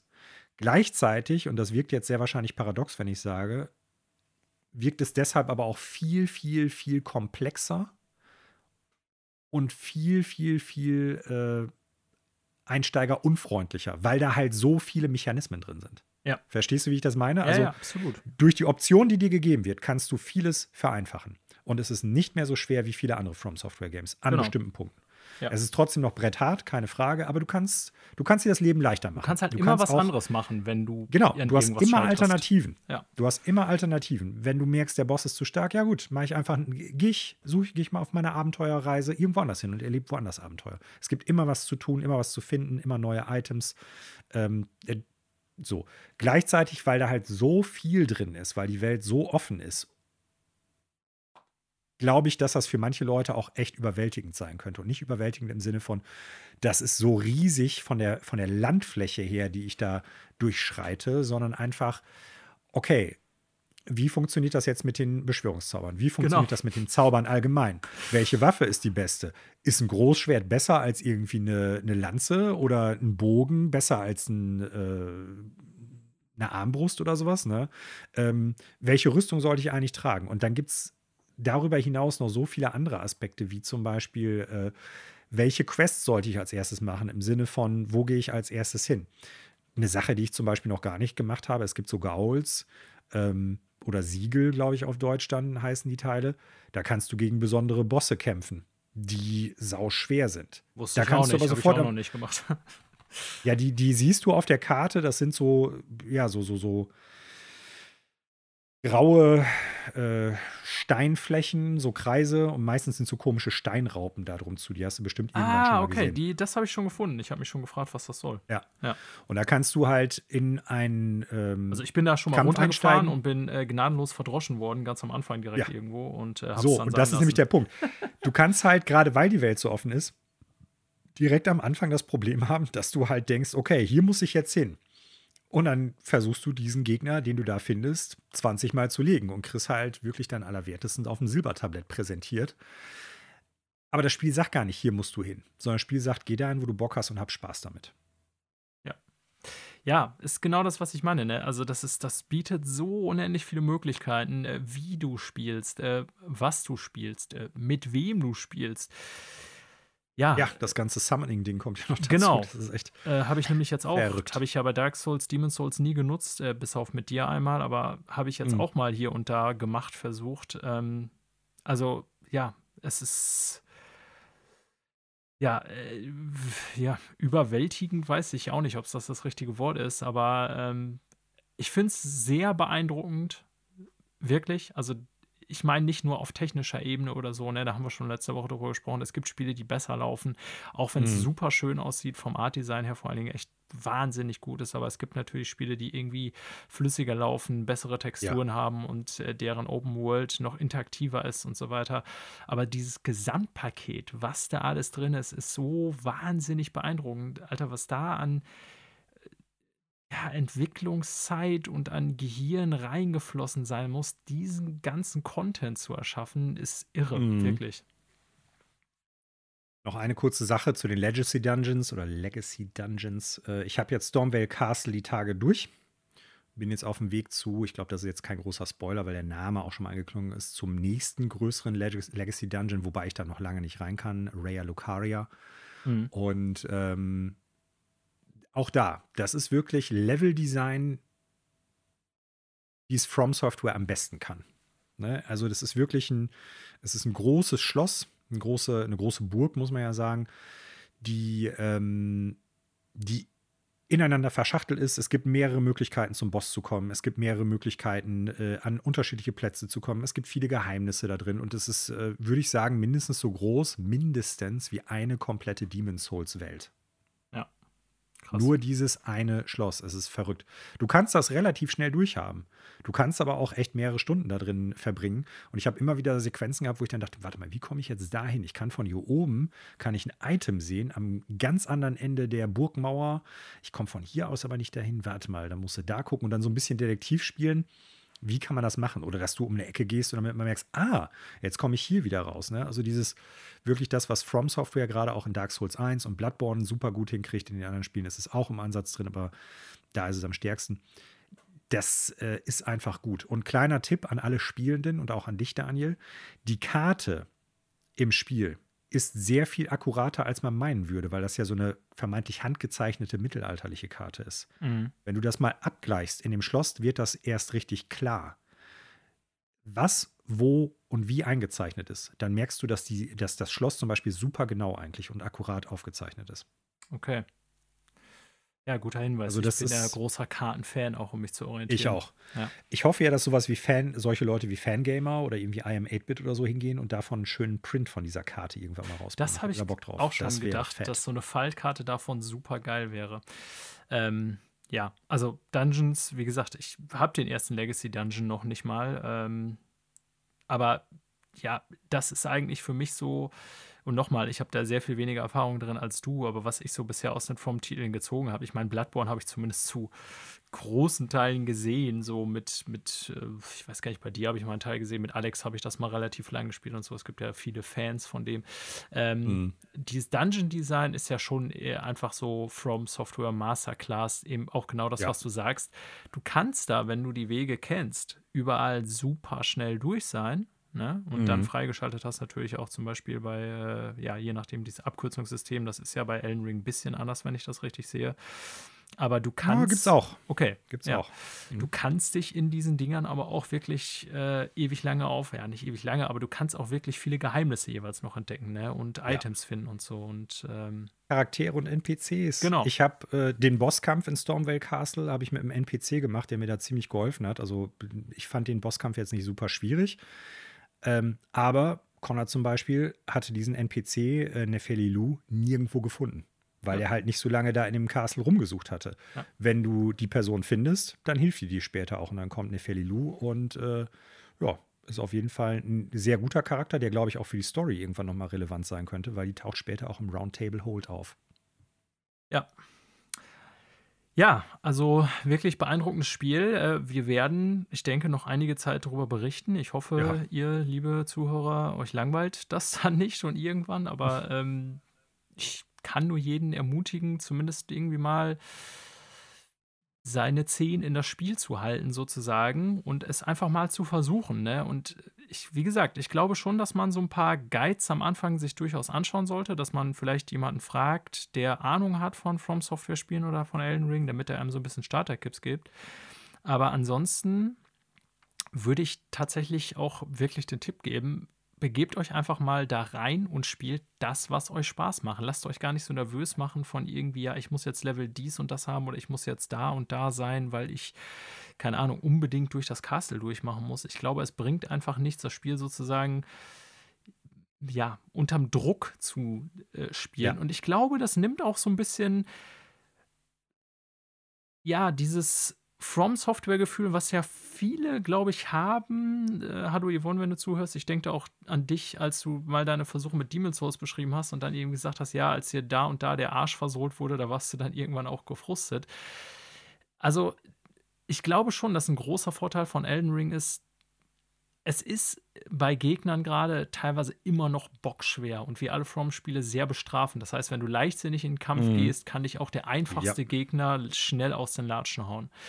Aber oder wenn du denkst, darf ich da kurz eben eingreifen? Ja, ja, oder wenn du denkst, ich kann jede Situation gleich angehen. Genau. Ich mache so. Du, du kannst nicht gegen einen einzelnen Gegner genauso kämpfen wie gegen eine Horde von sechs oder sieben. Ja, genau. Aber um nochmal das zu bestärken, was du vorhin auch schon gesagt hast, ich glaube definitiv, dass es deswegen das zugänglichste From Software Game ist, nicht weil es so wenig bietet. Es ist ja tatsächlich auch, wie gesagt, so viel an Spiel und Inhalt, dass man irgendwie äh, auch vielleicht davon überfordert ist. Aber trotzdem, gerade weil es so ist, kannst du ja immer nur das machen, was dir Bock macht. Selbst wenn du dann mhm. irgendwie den letzten Boss vielleicht nie liegst ja, keine Ahnung, dann wirst du halt bestimmt 30, 40 Stunden locker einfach in der Open World irgendwie eine gute Zeit haben können und vielleicht nur so die kleinen Sachen machen, vielleicht nur diese Mini-Dungeons. Alleine damit könnte man sich ewig lange aufhalten. Ne? Ja.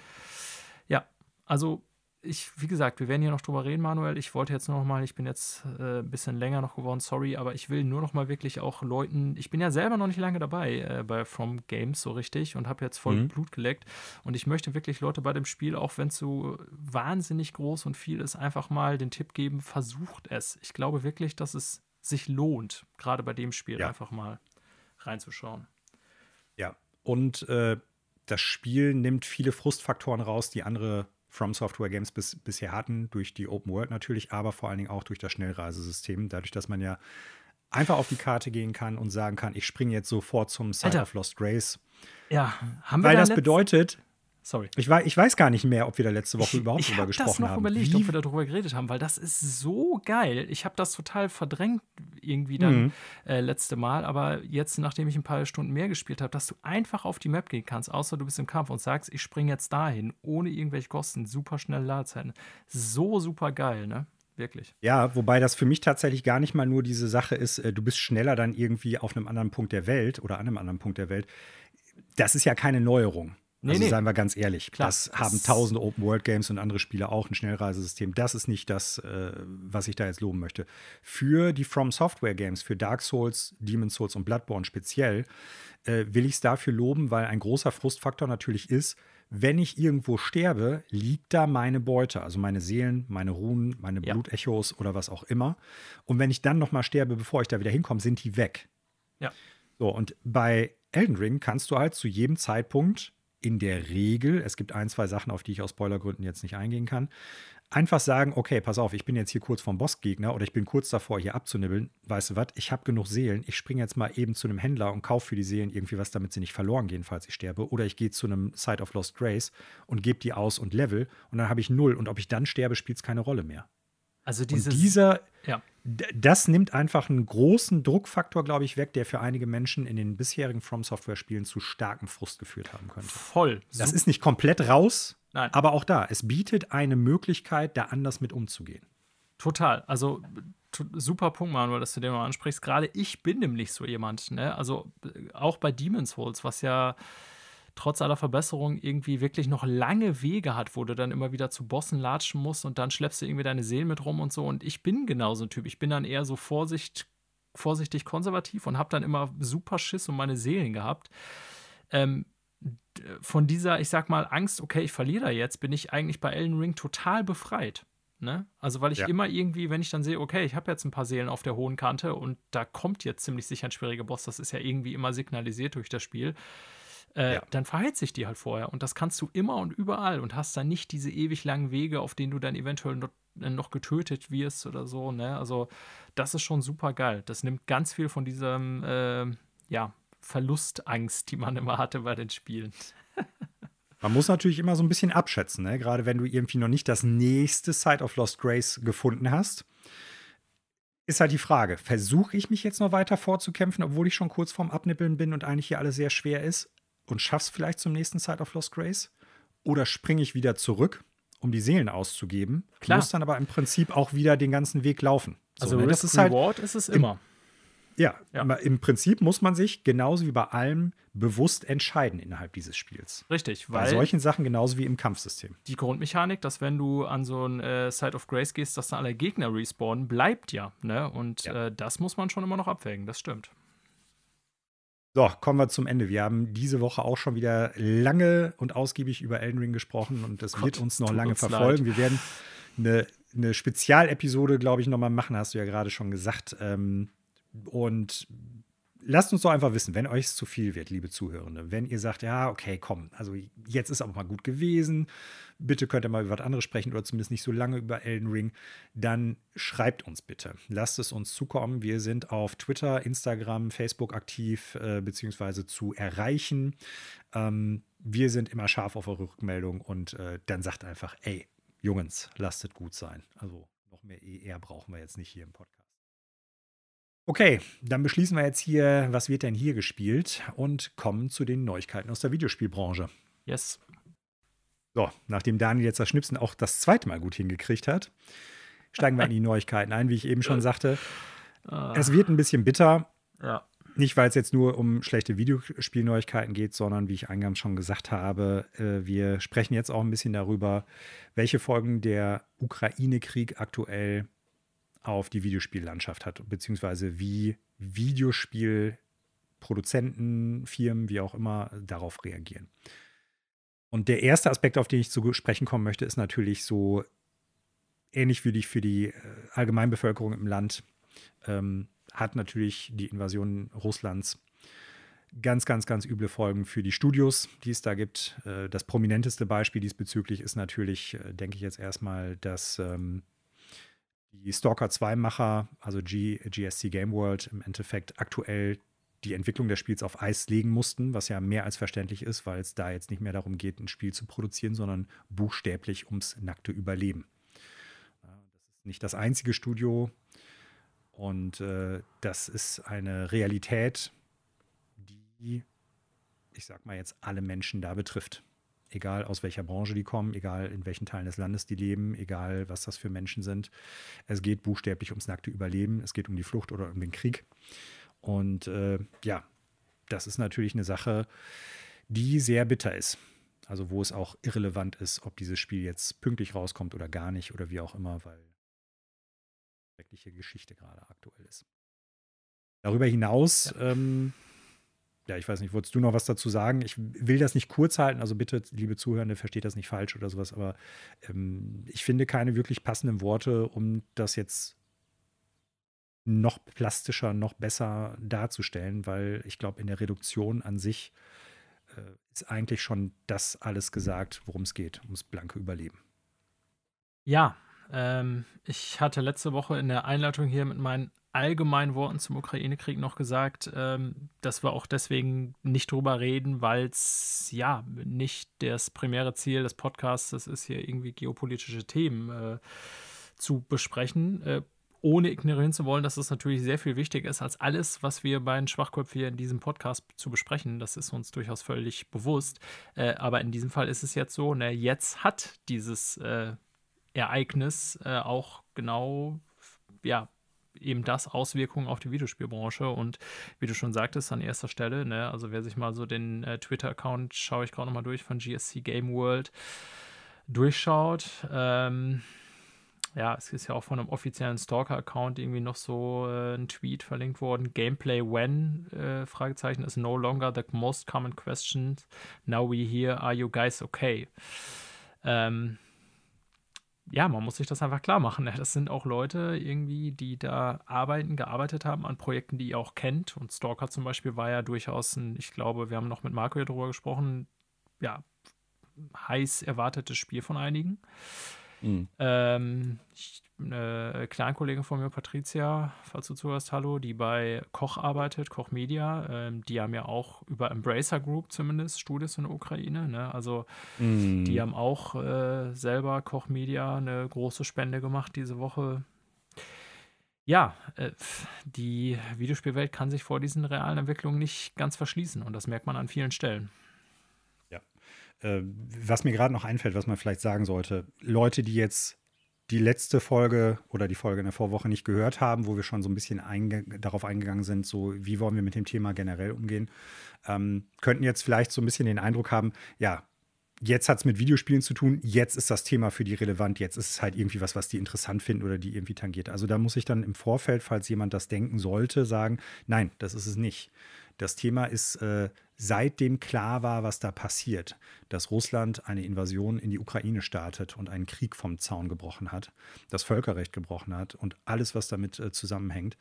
Äh, ab dem Punkt war das für uns ein relevantes politisches Thema. Ab dem Punkt war das für uns auch interessant und hat uns betroffen gemacht. Ne? Also nicht, dass man jetzt denkt, nur weil wir heute über den, die Schnittmenge Ukraine-Krieg Videospiele sprechen, ähm, ist das jetzt erst für uns interessant. Nein, das ist es überhaupt nicht. Es war vorher für uns auf jeden Fall ein sehr, sehr auch heiß diskutiertes Thema, ein sehr betroffen machendes Thema. Ähm, ja, als ich sag so, mal, das will ich noch mal eben sagen. Privatperson sozusagen. Genau, dann, ne? als Privatperson ja, hat uns das Ganze auf jeden Fall genauso getroffen, sage ich mal, wie wir, die wir jetzt nicht zwar vom Krieg direkt betroffen sind, aber aus dem Off das alles mitkriegen und aus den Medien.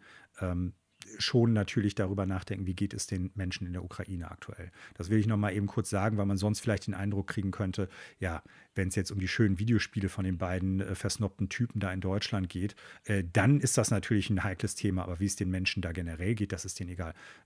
Das nein, will nein. ich vorweg sagen. Nein, das ist es. Ist nicht, ne? eine also, äh, gute Klarstellung. Ne? Ich meine nur, dass das jetzt hier so thematisch auch in unseren äh, ja, Podcast über. Genau, dass wir es im Podcast geht. jetzt mit einfließen lassen auf einer genau. tiefgreifenderen Ebene, als was vorher sonst geplant hätten. Ja. So, und äh, ich glaube, dass, oder hoffe zumindest, dass euch allen da draußen jetzt klar ist, ähm, wie unser Denkprozess ist, warum es jetzt halt einen größeren Einschlag hat als letzte Woche noch antizipiert und dass es nichts damit zu tun hat, dass uns das egal ist. Im Gegenteil, äh, privat schreiben und sprechen wir da viel drüber miteinander, aber natürlich auch mit unseren, äh, ich sag mal, ganzen anderen Sozialkreisen, in denen wir uns aufhalten.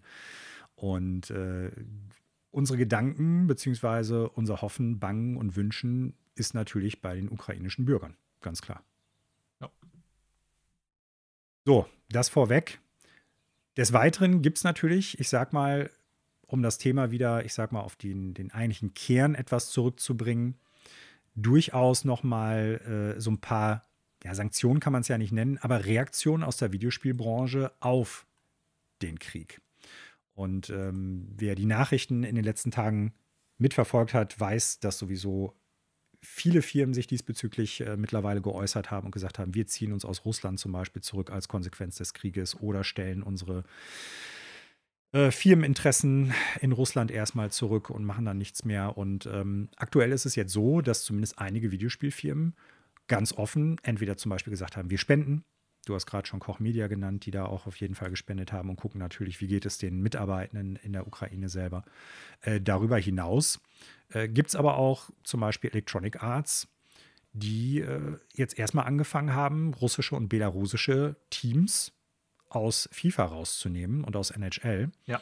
Und äh, darüber hinaus auch so weit gehen um zu, äh, und gesagt haben, also äh, wir werden jetzt auch die Spiele aus den Online-Stores da nehmen. Ja. Also dass es keinen Zugang mehr dazu gibt, um einfach ein Statement da auch nochmal zu setzen und äh, vielleicht darüber hinaus auch mal so ein bisschen den Druck, das Ganze zu beenden von russischer Seite irgendwie aufbauen können. Was natürlich für die Menschen in Russland und in Belarus schade ist, die ja mit der Sache nichts zu tun haben oder die vielleicht sogar auch gegen diesen Krieg sind, weil so realistisch muss man das auch sehen. Das ist ja keine homogene Völkerschaft, die im Endeffekt alle jetzt davon überzeugt sind, das ist gut, was Putin da für einen Mist verzapft. Nichtsdestotrotz ist es halt ein, denke ich, durchaus veritabler Umgang damit und auch auf jeden Fall ein gutes Statement. Ja. Microsoft hat es ähnlich gemacht, die halt auch gesagt haben, also wir werden halt alle unsere Möglichkeiten, unsere Produkte dazu nutzen, online einstellen, sodass es in Russland und in äh, Belarus halt nicht mehr möglich sein wird, auf die Produkte von Microsoft online zugreifen. Genau. Ja, das sind so, ich glaube, die beiden eindeutigsten Reaktionen, so will ich es mal nennen, bisher aus der Videospielbranche. Es gab ja auch äh, die Aufforderung eines ukrainischen Ministers, wenn ich das richtig sehe. Müsste jetzt nochmal nachgucken. Mhm. Den Namen könnte ich eh nicht Mikhailo richtig aussprechen. Ähm, Sony an Sony und Microsoft, äh, die ja, Käufe in Russland einzustellen. Und es ist interessant, dass du das Thema gleich schon angesprochen hast. Hier bestraft man sozusagen natürlich jetzt die ja, Konsumenten in Russland. Ähm, nicht, dass ich denke, dass Videospiele das Wichtigste sind. Im Zuge dieser Sanktionen, die vor allen Dingen von westlichen Staaten da verhängt wurden gegen Russland, ist das ja eher noch, ja, ich sag mal, äh, zu verbuchen unter, kann man auch mal darauf verzichten, wie, ne, Videospiele ja. zu spielen. Aber es ist natürlich im Gesamtpaket schon so, dass es auch die russische Bevölkerung treffen soll. Es ist interessant, dass du auch diesen Punkt gerade angesprochen hast. Äh, das Ganze ist ja Putins Krieg. Ne? Er hat das entschieden. Ja, genau. So, ähm, und ich verstehe auch im Zuge dieser ganzen Debatten um Ausschlüsse von Sportteams und äh, Firmen wie Ikea, die ihre Geschäfte da jetzt geschlossen haben und so weiter. Ähm, dass das ja natürlich auch Leute betrifft oder deren Leben schlechter macht, die darunter sozusagen und die mit der Entscheidung nichts zu tun haben. Das Ganze soll natürlich A, ich denke, ein Bewusstsein in der russischen Bevölkerung schaffen, denn die sind ja auch sehr informationsgelenkt, das könnte man, glaube ich, schon so sagen. Und äh, B, den Druck auf Putin erhöhen im eigenen Land. Ne? Das mhm. ist ganz klar. Genau. Und äh, ich ganz persönlich trotz der negativen Konsequenzen, die ich für den Normalbürger sehe, stimme dir dazu, dass ich glaube, das ist legitim, ne, dass man auf Staaten in wirtschaftlicher Hinsicht Druck machen muss. Wie so oft bei Krieg, oder mhm. nicht nur wie so oft, immer bei Krieg, trifft es natürlich die Bevölkerung und nicht diejenigen, ja. die das entscheiden. Ja, ähm, ja. Putin, der hat seine Schäfchen im Trockenen, da könnte man von ausgehen. Ähm, aber genauso wie äh, nicht er oder seine Söhne im Krieg sterben, obwohl er den eingeordert hat, äh, sterben halt äh, Soldaten und äh, Söhne des Landes in dem Krieg, den er eingeordnet hat, genauso wie der ukrainischen äh, Bevölkerung. Ja, und die Schäden, die er jetzt auch wirtschaftlich damit verursacht, äh, treffen auch seine eigenen Bürger. Und mhm. also ich kann das durchaus ja. nachvollziehen und ich finde es auch ich sage jetzt mal meine ganz persönliche Wertung, gut.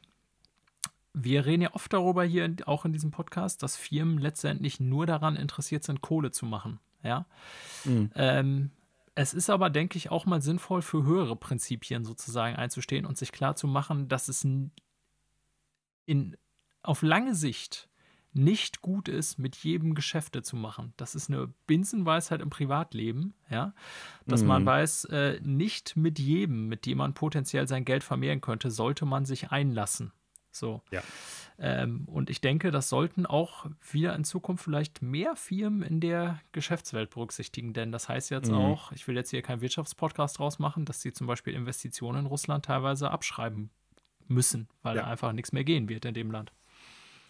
Ja, und darüber hinaus ist es ja halt auch noch so, ein, so, eine Sache. Also nicht, dass ich das jetzt gleichsetzen möchte. Das, was den Bürgern in Russland jetzt gerade passiert, ist genauso schlimm wie in der Ukraine. Das lässt sich äh, auf dieser Ebene überhaupt nicht vergleichen. Also, ne, das, bei dem einen geht es tatsächlich um Überleben. das blanke Überleben Ja. und, und bei dem anderen geht es jetzt darum, ich sag mal, kann ich noch die gleichen Produkte Ist das Leben komfortabler oder härter? So, ne? Ist das jetzt vorher? weniger komfortabler oder härter oder so, ne? Und Nichtsdestotrotz tut es mir natürlich für die Menschen in Russland auch leid, dass jetzt halt viele Firmen sagen, wir müssen da halt äh, mit sanktionieren, wir ziehen uns aus äh, der Russischen Föderation zurück, die im Endeffekt gegen den Krieg sind.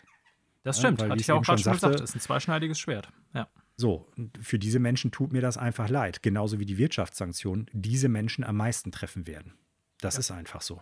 Das ne? stimmt und wie auch. du auch schon sagtest, Putin, ob der jetzt irgendwie, was weiß ich, an der Börse in Anführungsstrichen oder ob, ob das Portfolio von dem oder irgendwie der Privatbesitz um ein paar Millionen schrumpft, das stört ihn gar nicht. So, ne? Und wir erleben ja zeitgleich zum Ukraine-Krieg die vermeintlich offene Transformation der russischen Föderation in eine absolute Diktatur, ne, mit der Einschränkung der Medien und so weiter und so fort. Also das ist, das will ich nicht als Vergleich jetzt irgendwie heranziehen zum Leid der Menschen in der Ukraine, aber ich möchte einfach nochmal darauf hinweisen, wie vielschichtig diese, diese Situation gerade einfach auch ist und äh, dass wir ein Land haben, was halt vollen Fußes in eine Diktatur einfach gerade marschiert. absolut. Weil die Führungsriege sagt, wir wollen das so. Ja, die äh, Berichterstattung, die äh, über den Ukraine-Krieg, äh, also das Wort äh, Krieg oder Angriffskrieg Krieg und ist ja Invasion verboten. darfst du nicht nutzen. Ja, Äh, sonst bist du unglaublich. 15 Jahre Arbeitslager. Ähm, ja, da überlegst du dir dreimal, äh, wie du darüber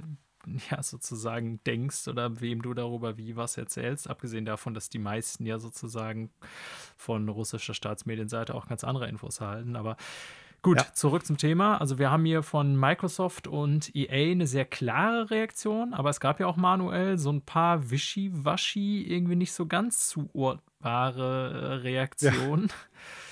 Ja, und auf dieser Liste tauchen Nintendo und Sony auf. Die haben nämlich irgendwie so komische Einzelfälle geschaffen. Ja, also ganz offiziell ist es zumindest bei Nintendo ja noch nicht, ob es wirklich mit dem Ukraine-Krieg zusammenhängt oder halt nicht. Aber es ist scheinbar so, dass zumindest die Nintendo, die Online-Angebote von Nintendo in Russland nicht mehr zugänglich waren, kurzfristig. Und äh, Nintendo schiebt das wohl irgendwie darauf, dass es Schwierigkeiten mit, dem, äh, mit der Art und Weise, wie halt die Bezahlung da vorgenommen werden kann, gab. Ne? Also im Prinzip schränken die den Zugang für die Bürger dort scheinbar ein, wenn es nicht tatsächlich einfach nur ein Fehler gewesen ist, aber haben halt nicht den Hintern in der Hose zu sagen, ja, und das machen wir aufgrund des Ukraine-Krieges, sondern nein, also das hat damit ja gar nichts äh, zu tun, lieber Putin. Äh, das hat was damit zu tun, dass wir Schwierigkeiten auf technischer Ebene haben. Ja. Also so wirkt das auf mich. Ob es wirklich so ist, wissen wir nicht. Nee. Ähm, aber wenn man sich Nintendo über die Jahre anguckt, die haben immer versucht, ich sag mal, äh, politisch neutral an vielen Ecken oder Enden rüberzukommen und sich aus brisanten Themen teilweise etwas rauszuhalten. Ne? Absolut, Weil deren, ja. deren Image dadurch vielleicht leiden könnte oder sowas. Ja. Und äh, ja, das ist so eine gewisse Zahnlosigkeit, die ich da wirklich sehr bedenklich finde in dem Zusammenhang, weil das eine, eine Firma ist, die, glaube ich, auch Menschen erreichen könnte durch bestimmte Punkte. Ja, und ich glaube auch, das sind so Zeiten, da muss man auch einfach mal Farbe bekennen. Ne? So Ja. bestimmte Prinzipien. Mit den, ich kenne mich jetzt leider mit Online-Zahlungssystemen so auf technischer Se- Seite überhaupt nicht aus. Und natürlich ist Russland jetzt äh, aus dem SWIFT-Zahlungssystem zum Beispiel ausgeschlossen oder wird nach und nach ausgeschlossen. Keine Ahnung, ob das damit was zu tun haben könnte. Habe ich allerdings bei noch keiner anderen Firma in dem Zusammenhang gehört es wirkt irgendwie sehr seltsam, dass es jetzt genau zu dem Zeitpunkt auftritt. Ähm, ne? Und dann die Ja, sagen, ja, wischiwaschi es, es, es sind hier Payment-Issues und da können wir eigentlich gar nichts für. Ne? Also wie gesagt, dann sollen sie halt irgendwie Farbe bekennen. Ähm, ja. Und bei Sony hatte ich auch gesagt, da ist es ja noch seltsamer. Da betrifft es erstmal offensichtlich irgendwie nur ein Spiel und das auch ohne Mhm. klares Messaging. Äh, Gran Turismo 7, dessen Veröffentlichung in Russland erstmal gestoppt worden ist. Ne? Also, ja, ist halt die Frage, was ist das für ein Statement? Ist es überhaupt ein Statement? Ist es ein Fehler auf irgendeiner Ebene? Keine Ahnung. Also es ist, äh, ich glaube, da geht mehr. Das heißt, ich glaube, wir haben gerade über Firmen gesprochen, die da ganz klar und deutlich Genau. waren. So, es ist nicht so schwer, ja. Und äh, Firmen müssen mal irgendwie aus diesem ganzen wischiwaschi Corporate Bullshit Talk auch manchmal einfach aussteigen und sagen, wofür sind wir denn eigentlich, ja. Ja.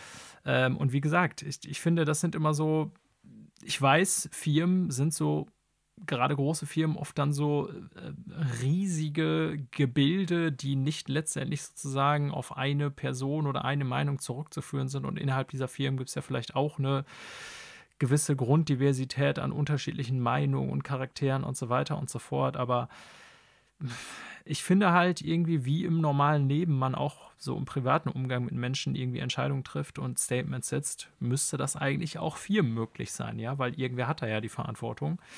Und äh, sich dann so durch solche Situationen durchlavrieren zu wollen, äh, halte ich für grundfalsch. Ja? Ähm, ja.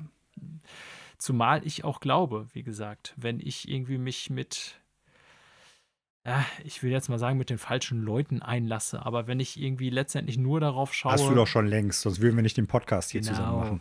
Äh, letztendlich, wenn ich nur darauf schaue, irgendwie, wie kann ich äh, ohne jegliche äh, moralische Prinzipien äh, mein Geld vermehren, äh, glaube ich, dass das meistens irgendwie auch ähm, für die Firma nicht im Guten endet. Ne? Das will ich jetzt Nintendo gar nicht vorwerfen, ja, nochmal. Und ich weiß auch, mhm. dass die mhm. russische Bevölkerung eben, wie gesagt, eigentlich nicht der Ansprechpartner ist, den man bestrafen müsste. Aber ja, trotzdem muss man sich irgendwie auch mal bekennen. Und diese, also dann sollen sie lieber gar nichts machen, anstatt so eine Wischiwaschi-Aktion da wieder. Ja. Ja, und uns muss einfach auch uns, uns, uns muss einfach auch klar sein, wir haben oft schon über Kapitalismus in diesem Podcast gesprochen. Ähm, es gibt über Kapitalismus und Globalisierung viel Schlechtes zu sagen. Es gibt viele wirklich ganz schlimme Blüten, die diese beiden, ähm, ich weiß gar nicht, ob man da von Konzepten sprechen kann oder so, aber die Kapitalismus und Globalisierung oder Entwicklung halt äh, mit sich bringen und ganz schlimme Blüten, die das auch treiben kann und auch treibt. Aber uns muss einfach klar sein, dass das, was da gerade passiert, ein Angriffskrieg von einem Land auf das andere Land, im Prinzip nur durch zwei Sachen wirklich nicht eindämmbar ist, aber zumindest wie die Staatengemeinschaft oder Menschen von außerhalb darauf Einfluss nehmen können, ist entweder durch eigene militärische Intervention, was keiner will. Weil da noch mehr Leute durchsterben auch, ne? genau, und nicht ganz klar ist, was passiert dann, wenn du halt so einen Menschen wie Putin mit einem roten Knopf auf dem Tisch hast. Darüber hinaus gibt es aber noch die andere Möglichkeit, nämlich Einfluss über die Effekte Kapitalismus und Globalisierung nehmen. Und das sind dann tatsächlich Sachen, wo ich sagen muss, ohne das jetzt loben zu wollen, überhaupt nicht. Aber das sind positive Nebeneffekte davon. Auf jeden Fall. Die, ja. die da nutzbar werden. Und uns muss klar sein, ohne Globalisierung und Kapitalisierung, äh, Kapitalismus würde da gar nichts anderes gehen. Das es stimmt. gäbe keine andere Möglichkeit, außer selber in den Krieg irgendwie mit einzusteigen. Ja.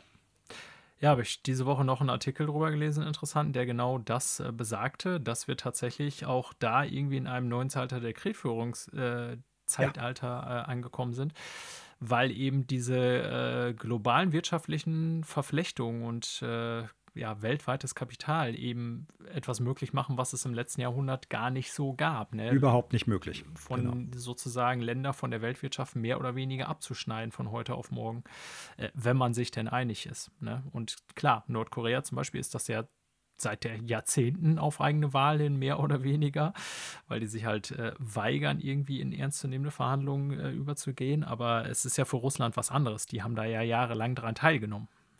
Mhm.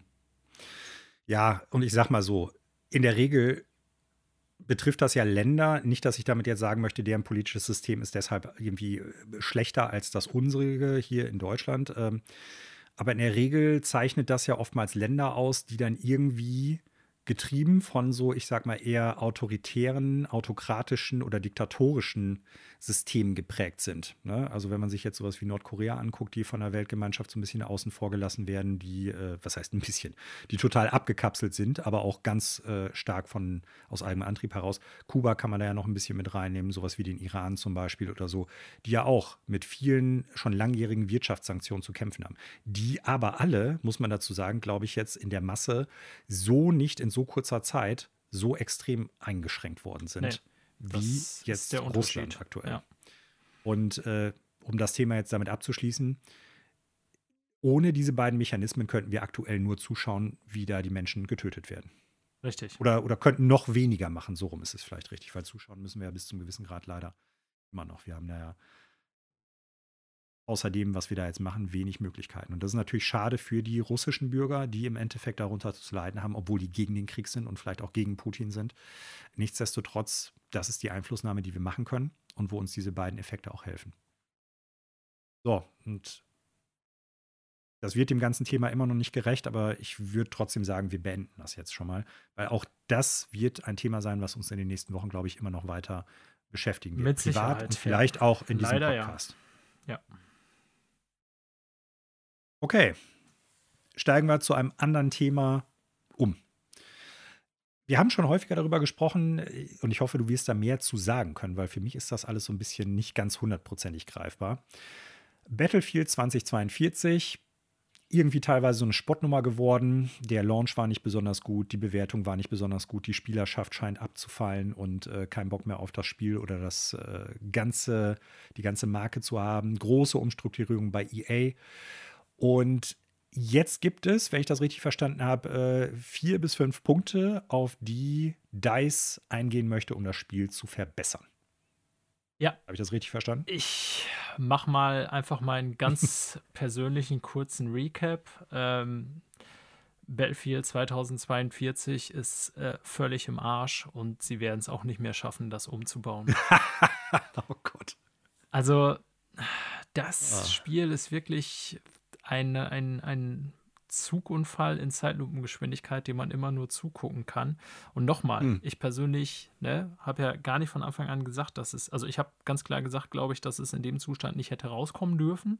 Ne? Mhm. Aber ich war jetzt, äh, aber ich habe es längst auch nicht so viel gespielt wie andere Battlefield-Spiele. Das sagt wahrscheinlich auch schon vieles darüber aus. Aber ich habe es ja nicht so zerrissen, wie viele andere gerade auf PC das gemacht haben.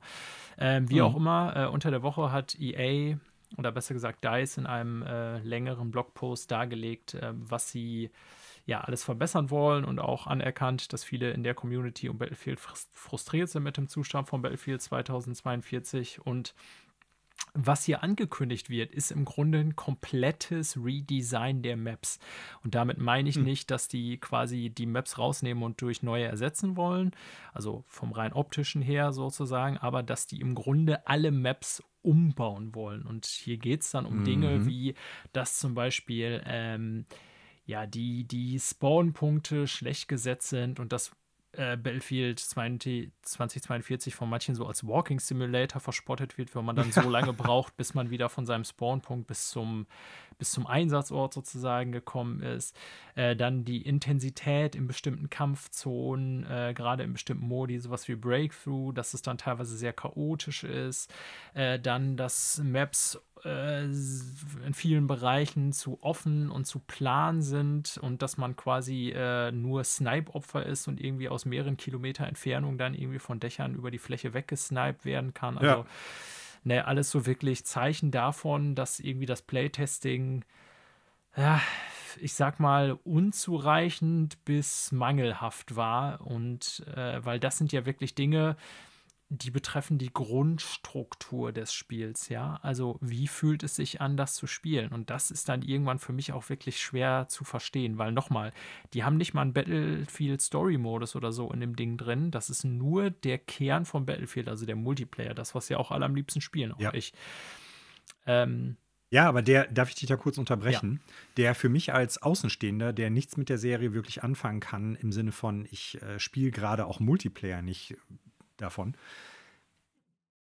Eigentlich steht das Gerüst für den Multiplayer ja. genau, das ist ja das Also seien wir mal ehrlich. Ja, seit Und Jahren. das ist halt das, was mich als Außenstehender am meisten da irgendwie überrascht und irgendwie auch ein bisschen stutzig macht. Eigentlich müsste das doch klar sein. Wir haben das Grundgerüst und was machen wir damit? genau. Aber die Tatsache, und das haben die ja früher jetzt vor einigen Wochen auch schon mal gesagt, dass die schon versucht haben, da irgendwie was rauszumachen, was gar nicht ist, mit diesem ganzen Operator-Gedöns und so weiter und so fort, scheint ja dazu geführt zu haben, dass die sich da irgendwo verfranst haben und nicht mehr auf den Spruch gehört haben, Schuster, bleib bei deinen Leisten. Also Vincent Peller hat ja, äh, als er das Franchise übernommen hat, gesagt, er, die wollen das weiterentwickeln und so weiter und so fort. Ich würde tatsächlich an deren Stelle jetzt einfach Battlefield 2042 niederbrennen, allen, die das gekauft haben, ein Guthaben für das nächste Spiel schenken und irgendwie in zwei Jahren neues. Ähm, das Spiel ist nicht mehr zu retten. Ja, das ist ein brennendes ja. Wrack. Äh, und ich hatte am Anfang gesagt, so diese technischen Flaws, diese Kinderkrankheiten bei Release, also ich bin da ich will nicht sagen, ich bin zu nachsichtig in dem Sinne, weil ich habe eigentlich schon die Erwartung als Spieler, dass Spiele unverbuggt rauskommen. Das ist heutzutage aber, ich wollte damit, als ich klar gemacht habe, naja, Battlefield von den Bugs her, wie es so lief, ist nicht viel schlimmer als andere Spiele, wollte ich nur klar machen, mhm. dass es ja leider heute der Standard ist. Ne? Und auch so ein, irgendwie, keine Ahnung, äh, sogar First-Party-Spiele, die Singleplayer sind oder so, mit einer Menge Bugs rauskommen oder sowas wie Dying Light jetzt, was wir gesehen haben und so. Ne? Das wollte ich damit einfach nur sagen und ich finde nicht, dass es unspielbar war. Das ist die eine Geschichte. Ja, aber mhm. es geht hier auch nicht mehr um Weapon Balancing und so, was dann ja der nächste Schritt war, dass sie gesagt haben, bestimmte Waffen sind viel zu stark, wir müssen jetzt schnell ein Balancing, Balancing-Patch raushauen und so haben sie auch gemacht. Hier geht es wirklich darum, dass fundamental am Design des Games etwas so komplett kaputt ist, dass im Grunde äh, die sagen müssen, okay, der, der Playground, auf dem das hier alles stattfindet, die Maps sind einfach von uns scheiße designt und deswegen funktionieren die Modi nicht. Ich habe ja. diese Woche einen Tweet gelesen, ähm, also beziehungsweise da ging es irgendwie, das war von Steam Charts und äh, es Battlefield 1, 4 und 5 haben alle im Moment mehr aktive Spieler als Battlefield 2042. Ja. Also mit 1 meinst du das erste Battlefield one, oder meinst du one, Battlefield 1? Ja, okay. Genau. Ähm, also, also, ich war jetzt gerade echt ja, ja. überrascht also und dachte die, so, die, letzt, Alter. die letzten drei Spiele quasi, die rausgekommen sind okay. in der Mainline mhm. Series. Mhm. Die Benennung bei One fand ich ja auch total dumm, weil es halt World War One war oder whatever äh, World War One war meine, ach, äh, Battlefield One war meiner Meinung nach auch das letzte gute, richtig gute, was ich auch selber sehr lange gespielt mhm. habe. Aber gut. Ähm, ja, also wie gesagt, das Ding ist, das ist nicht mehr rettbar, meiner Meinung nach. Und ja. ich glaube, die sollten das einfach äh, platt machen. Innerhalb von, weiß ich nicht wie lange, und dann wirklich den Leuten, die es natürlich gekauft haben und da Geld für ausgegeben haben, irgendwie keine Ahnung, Gutschrift fürs nächste oder was auch immer. Ist alles ja. möglich. Haben wir schon gesehen.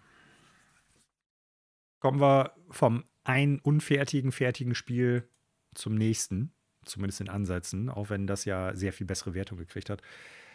Es gibt endlich ein äh, großes Update zu Halo Infinite für März 2022. Und äh, mit großes Update meine ich aber, es ist noch nicht das drin, was im Endeffekt eigentlich die Leute erwarten. Ne? Die fehlenden Spielmodi, die da noch kommen sollen oder so. Ähm, ich, ja, ich, also ich, wollte gerade sagen, das Update ist ja, dass die versprochenen Updates erst später kommen. Ja, also die, ja, dass, so. dass die Season viel weiter nach hinten geschoben wurde. Also Season 1 unfassbar lang ist, hatten wir ja hier schon mal gesagt. Aber es wurde ja versprochen, zum Start von Season 2 steht dann Koop-Mode bereit und später dann auch Forge-Mode. Und jetzt wird sogar nochmal der Koop-Mode, also für die Story, weiter hinten nach Season 2 verschoben. Ja, es ist also. Und, äh, ich finde es auch ganz witzig. Ich meine, in dem Blogpost von äh, 343 ist es ja, also auf halowaypoint.com,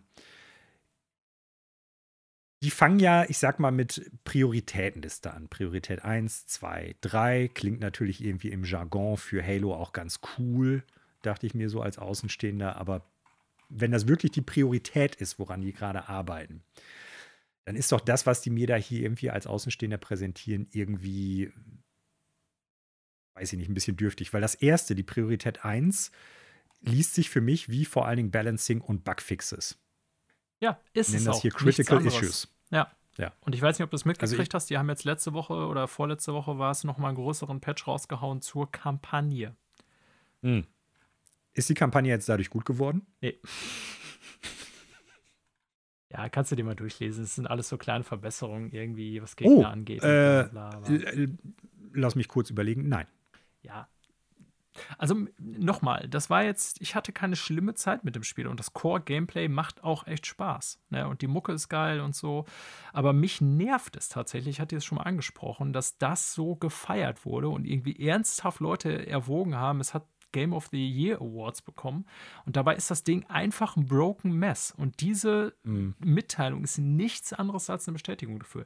Die haben eine sechs Monate lange Season ohne jeden Content, außer ihrem beknackten Season Pass, ja.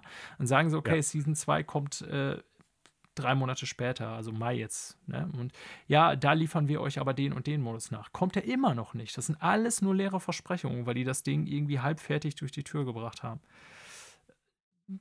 Also ja. das Irre ist, der, die, die zweite Priorität ne, ist ja im Prinzip Season 2.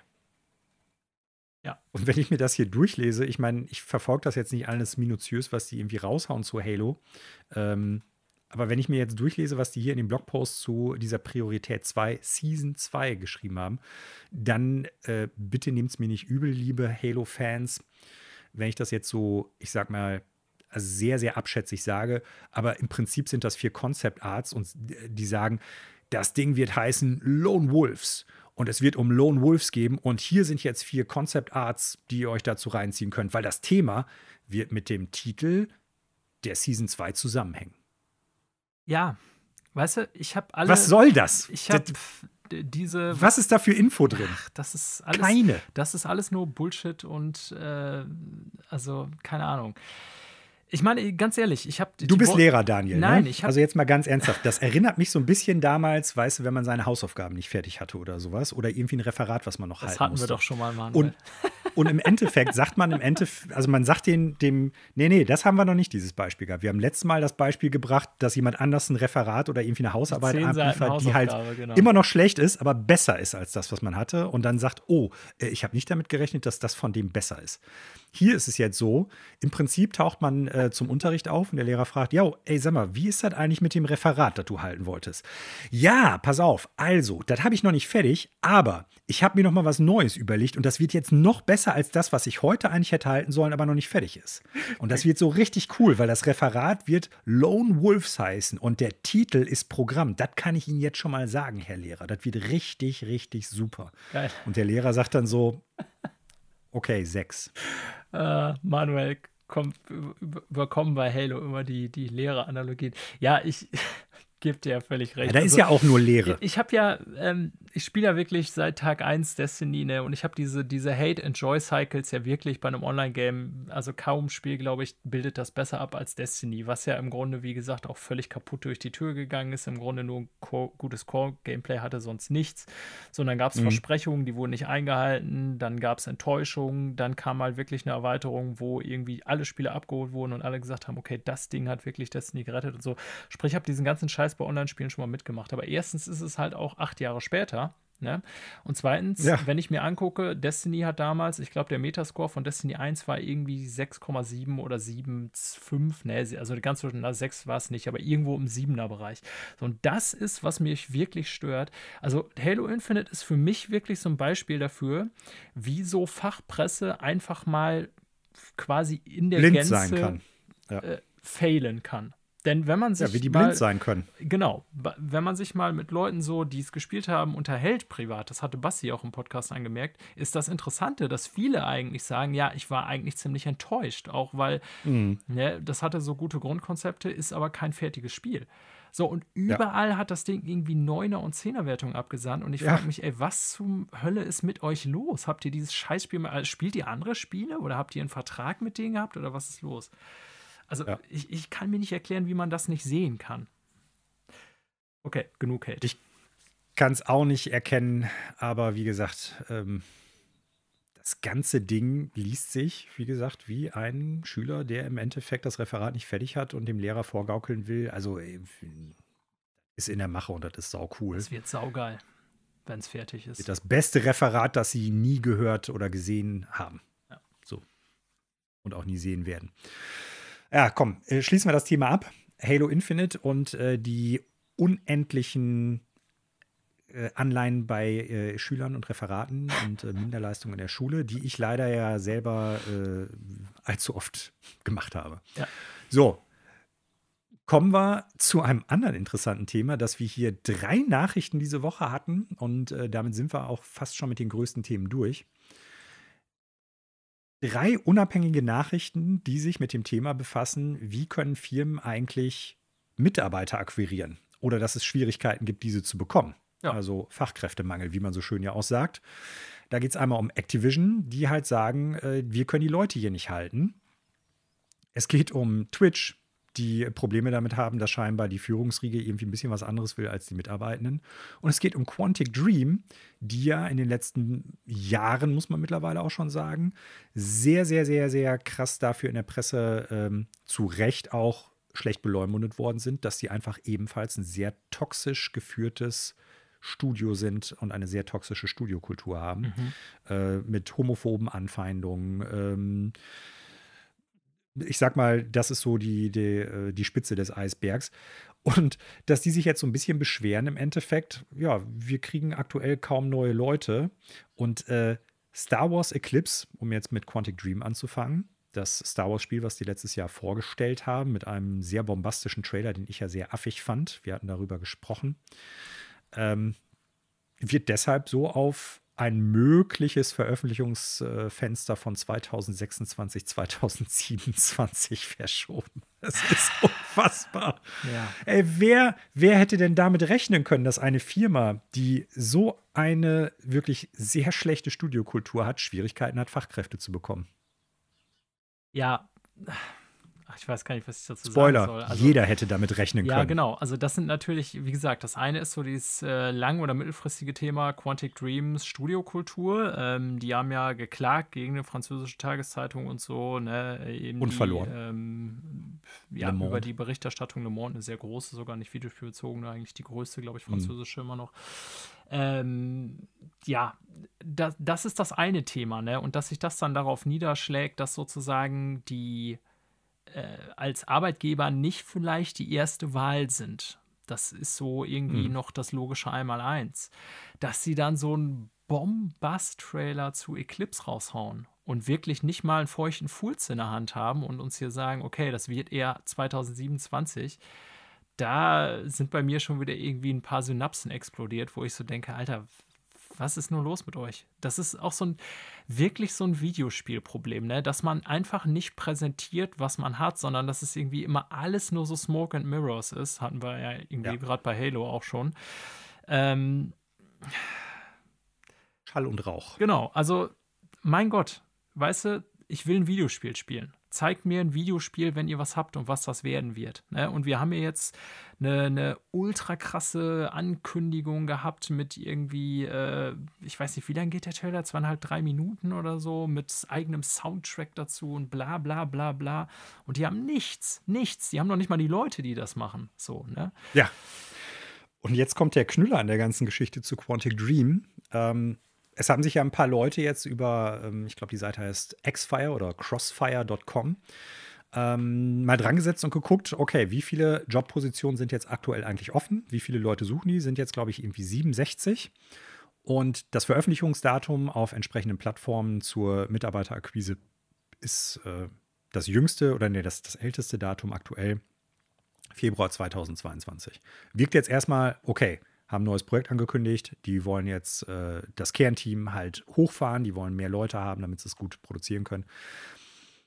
Interessanterweise haben sich dann Leute mal hingesetzt und äh, durch äh, die Internetmechanismen, die es ja möglich machen, halt auch einfach ein paar ältere Sachen sich mal anzugucken, zeigen, dass viele von diesen Stellenausschreibungen tatsächlich auch schon zwei Jahre alt sind. Das heißt, selbst in wirklich wichtigen Funktionen und Positionen haben die schon seit zwei Jahren das Problem, Mitarbeiter dafür zu finden. Ja. Und erinnern wir uns zurück, das ist ungefähr so lange der Zeitraum, wie klar geworden ist, dass dieses Studio einfach ein schlechter Arbeitsplatz ist von dem Klima her. Offensichtlich. So. Das äh, unglaublich. Unglaublich. Aber wie gesagt, erstmal schön dann irgendwie äh, die Zeitung verklagen, die darüber berichtet. Ich meine, klar, dass sie das nicht toll gefunden haben, dass das irgendwie in der öffentlichen Presse irgendwie aufgetaucht ist, ist mir bewusst. Nichtsdestotrotz sollte man sich da mal die Frage stellen, müssen wir da was ändern? Und äh, scheinbar ist das eine Frage, die sich nicht stellen. Ja, gehen wir rüber zu Activision. Unser Lieblingsstudio. Die in den ja, Lieblings ist natürlich so eine Sache, ne? Also ähm, Berichtenswerteste Studios des letzten Jahres. aktuell ja. Ja. Die auf jeden Fall Nachrichten generieren, sagen wir es mal so. Eher schlechte Nachrichten, aber es werden Nachrichten generiert. Ja, Und äh, die haben jetzt im Endeffekt äh, da ein ähnliches Problem. Die Leute springen den ab. Ja, oder kommen nicht, sagen wir es so. Ja. ja, kommen nicht wieder. Ich meine, Attrition, ja. Genau. Ja, das Ganze beruft sich auf den äh, Annual Report, den die letztens, äh, letzte Woche rausgehauen haben. Ähm, also, das ja, ist eine offizielle Firmendokumentation, da kann man also erstmal drauf vertrauen. Ne? Das sind quasi deren eigene Worte. Und was ich noch sehr interessant fand, Manuel, das wird ja auch in der Zusammenfassung gleich als Top-Punkt äh, sozusagen genannt, ist, also mir war gar nicht klar, wie Oder der sehr, Umsatz. Ja, genau, der Umsatz, äh, wie sehr die von einigen wenigen Produkten abhängig sind. Ich meine, mir war klar so, Call of Duty, also Activision als Hauptstudio, Call of Duty, was haben die sonst noch? Was bringen die regelmäßig raus? Blizzard ist ja noch eine ganz andere Geschichte, ne? Aber 82 Prozent deren gesamten Umsätze gehen auf drei Marken zurück, nämlich Call of Duty, ja. Candy Crush und Warcraft. 82 Prozent. Ja. Überleg mal, also ganz ehrlich, für eine der größten Videospiel-Publisher ist das Portf eine so unfassbar schlechte Portfoliodiversifizierung. Also ja. eigentlich muss man sagen, ähm, sind die ganz schön schlecht aufgestellt. Also, ne, jetzt lacht jeder und sagt, ja, trotzdem machen die irgendwie jedes Jahr so und so viele Milliarden und Bobby Kay reist mit seiner dritten Yacht oder so rum, weil die Leute alle wie blöd Call of Duty kaufen. Klar, ne, also der Konsument gibt ihnen recht. Aber ich finde es eigentlich krass, wie, also wenn man das so, ich war nie selbstständig, ne, aber selbst so ein, so ein Blödian wie ich rafft, dass das eigentlich aus Geschäftsperspektive eine ziemlich riskante Strategie ist, die die da jetzt in den letzten Jahren ja. aufgefahren haben. Mit drei Produkten und das eine ist ja zugekauft mit Candy Crush auch vor gar nicht so langer Zeit mit King. Mhm. 82 Prozent des Umsatzes erwirtschaften, wenn ich potenziell ein Portfolio von, weiß ich nicht, dreistelliger Anzahl habe, ist krass. Also was IPs ja. angeht, meinte ich damit. Ja. Natürlich bleibt immer die Frage, was verkauft sich denn von den anderen? Und du kannst nicht jetzt sagen, nur weil ich jetzt, äh, keine Ahnung, viel, welche, welche Marke haben die, irgendwie, was die da noch mitmachen können.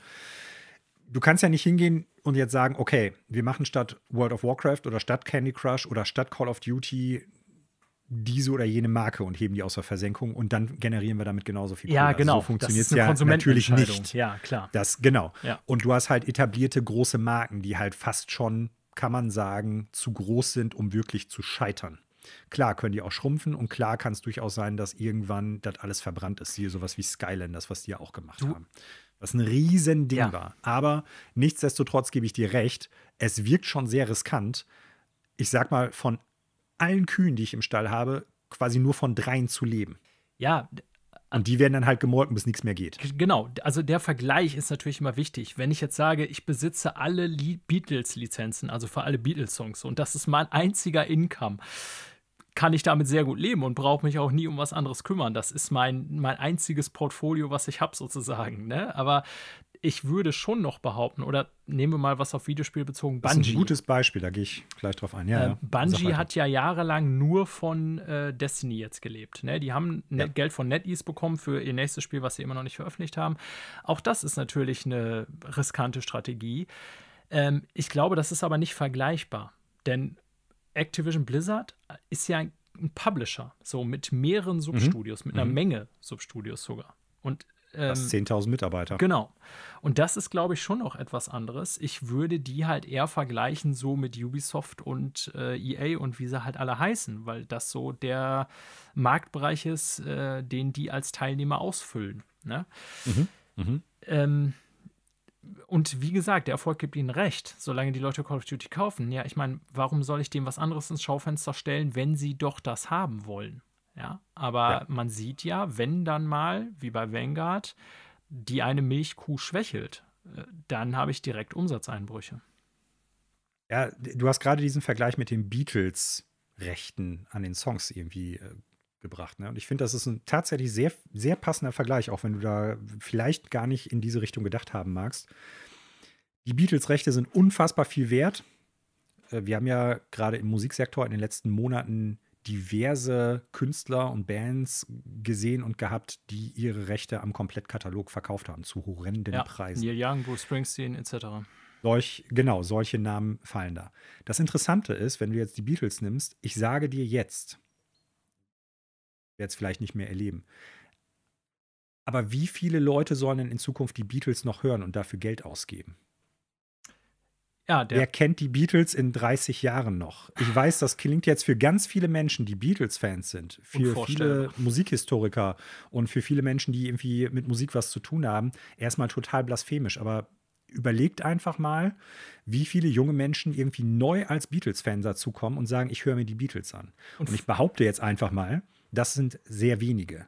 Das heißt, die Rechte werden immer weniger wert, ja. weil immer weniger Leute sich an diese Band erinnern können werden. So riesig und gigantisch deren Einschlag in die in die Popkultur, in die äh, Populärmusik und auch in den Lifestyle der 60er, 70er und auch nachfolgenden Generationen irgendwie gewesen ist. Ähm, die Leute werden aussterben. Und dieses Problem kann im übertragenen Sinne, um jetzt halt diesen Vergleich zu Ende zu führen, auch ein Call of Duty kriegen, auch ein und, Candy Crush und das oder wird auch ein World auch. of Warcraft. Da bin ich fest von ja. überzeugt. Ja, Call of Duty wird ja. in 10 bis 15 Jahren, glaube ich, nicht mehr relevant sein, beziehungsweise nicht mehr so relevant wie heute. Ja. Genau. So, und äh, deshalb ist das ein sehr, sehr passender Vergleich meines Erachtens nach gewesen. Ja, die Marken haben sie. Wir haben im Zuge der, des Aufkaufs oder des geplanten Aufkau Aufkaufs von Activision Blizzard durch Microsoft schon darüber gesprochen. Die Marken haben sie auf jeden Fall irgendwo im Lagerhaus rumfliegen. Das ist nicht das und nochmal, du kannst nicht einfach hingehen und sagen, wir beleben jetzt diese Marke neu oder erschaffen diese neue Marke und dann wird es automatisch halt ein neues Call of Duty. Das, so läuft das nicht. Aber ganz klar, es müssen halt nebenher viele neue Produkte kommen, weil vielleicht wird eins davon das nächste Call of Duty. Ja, und jetzt kommen wir erst noch mal, noch mal zu dem Punkt zurück. Also ich gebe dir völlig recht, den wir eigentlich ansprechen wollten mit Mitarbeiterquise. Es geht ja weiter ja. in dem Bericht, dass sie sagen, ja, hier so und so sieht unsere Einkommensstruktur aus. Ähm, ja, und dann sagen sie aber selber, dass sie, äh, we have observed labor shortages, increasing competition for talent and increasing attrition. Also Übersetzt, ja. äh, sie haben sowohl Probleme, neue Talente zu akquirieren, als auch Probleme mit Abwanderung. Ja, und das sagen sie eindeutig so hier in ihrem ähm, Firmenbericht. Ne? Und dann geht es noch weiter. Da wird es dann eigentlich fast noch bizarrer, äh, dass die es nicht schaffen, eine Frau äh, auf ihr Board of Directors zu installieren. Ne? Ja. Ähm. Das heißt installieren, das klingt jetzt ein bisschen bizarr, ja, also, aber äh, dass die halt äh, einen Senior Director oder einen Female Director genau. halt nehmen. Ich überlege gerade, wie man Deutsch übersetzt. In den Vor wir haben früher schon mal gesagt, es ist ja nicht wirklich Vorstand oder so, aber zumindest in, äh, in deren Führungsriege mit reinzunehmen. So könnte man es vielleicht am besten, auch wenn es nicht ganz passt, ja. äh, beschreiben. Ja, genau. Ja. Und äh, ja. ja. Ein Jahr Zeit haben sie nicht geschafft, weil ist zu schwierig. Richtig. Und äh, Leute mit gutem Gedächtnis werden sich erinnern, dass gerade das ja bei äh, Blizzard unter anderem noch so ein Punkt war, der da äh, ja, ich sag mal, für viel Unruhe gesorgt hat, ne? dass äh, ihr Name fällt mir gerade nicht mehr ein, nach kurzer Zeit wieder in Führungsposition da abgegangen ist. Und äh, das scheint bei der Gesamtfirma Activision Blizzard und äh, dem Board of Directors da äh, wohl auch tatsächlich überhaupt nicht zu funktionieren. Und auch das kein gutes Zeichen. Ja, ist jetzt nicht so, ist ja. mir völlig bewusst, als würden gute Führungskräfte mal eben auf den Bäumen wachsen und man könnte die einfach beliebig irgendwo herzaubern. Ähm, das heißt, ich glaube, gerade bei den Stellen für Hochqualifizierte ist natürlich immer hohe Konkurrenz vorhanden. Und da kann man nicht einfach sagen, wir haben jetzt keine Ahnung, 10.000 äh, Bewerber hier und suchen uns davon den besten aus. Ähm, mhm. Aber ich finde, im Gesamtbild der letzten Monate fügt sich das wieder leider hier wie so ein Puzzlestück in einen, ja, in eine miese Firmenstruktur, was so Mitarbeitermanagement ein, in dieses Bild davon. Ja. Äh, Jen O'Neill. Ja, genau. Hieß äh, bei Blizzard. Diese, die hatten ja so eine, so eine doppelte Führungsspitze. Genau, und sie um, wollte gleich gut bezahlt werden.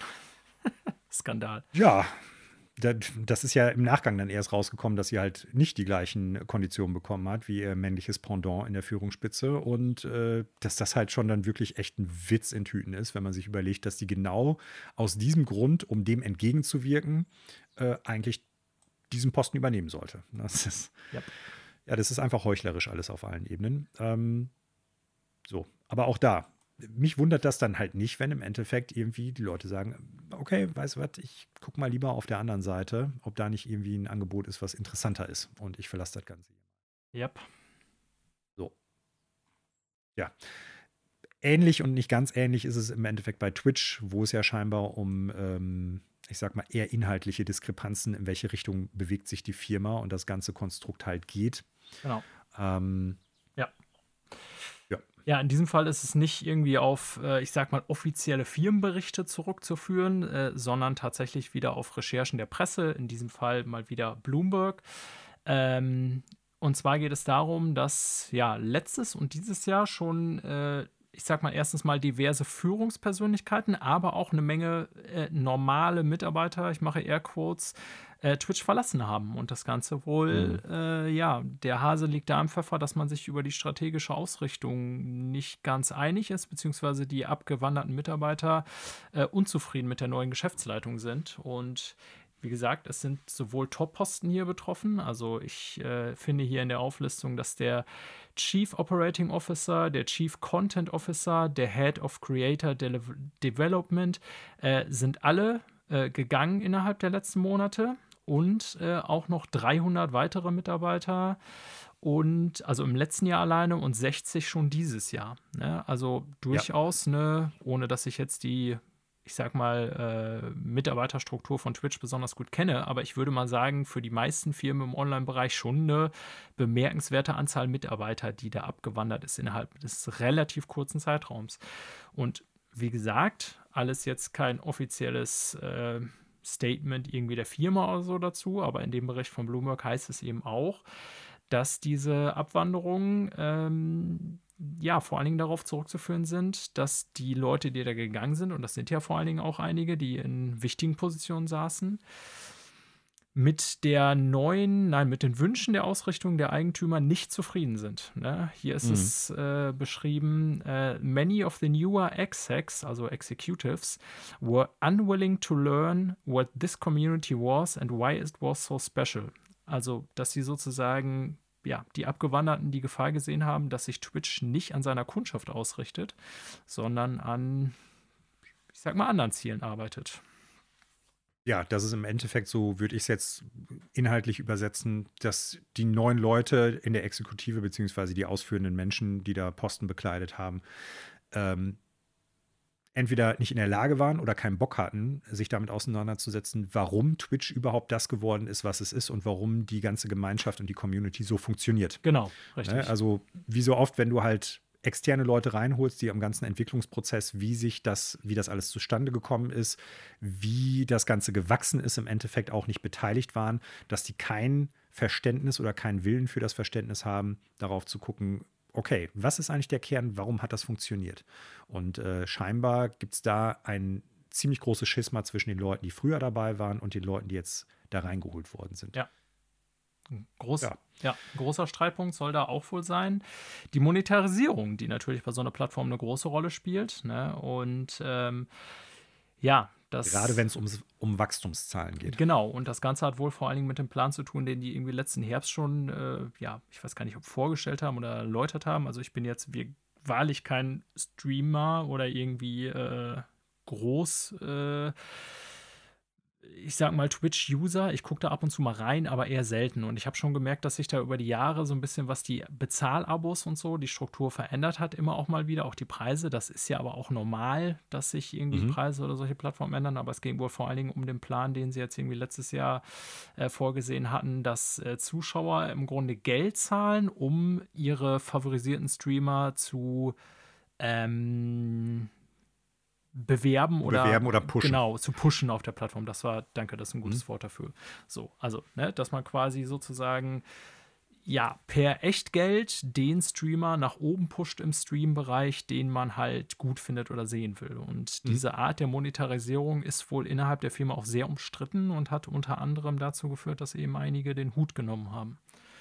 Ja, ich meine, wir beide haben lange Jahre in einer Band gespielt, die eine Zeit lang auch GEMA-Mitglied gewesen ist, also Gewerkschaft für Musiker und so.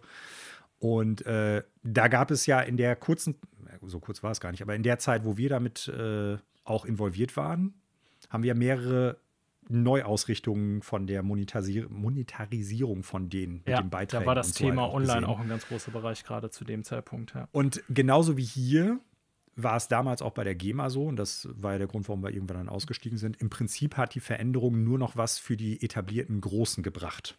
Und das wird hier auch so sein. Wie so oft. Ja. ja. Ne, also es gibt ein paar sehr erfolgreiche Streamer auf Twitch und Streamerinnen und natürlich alles dazwischen auch, aber die, ähm, sowieso schon relativ bekannt sind, die sowieso schon eine hohe Zuschauerbasis haben.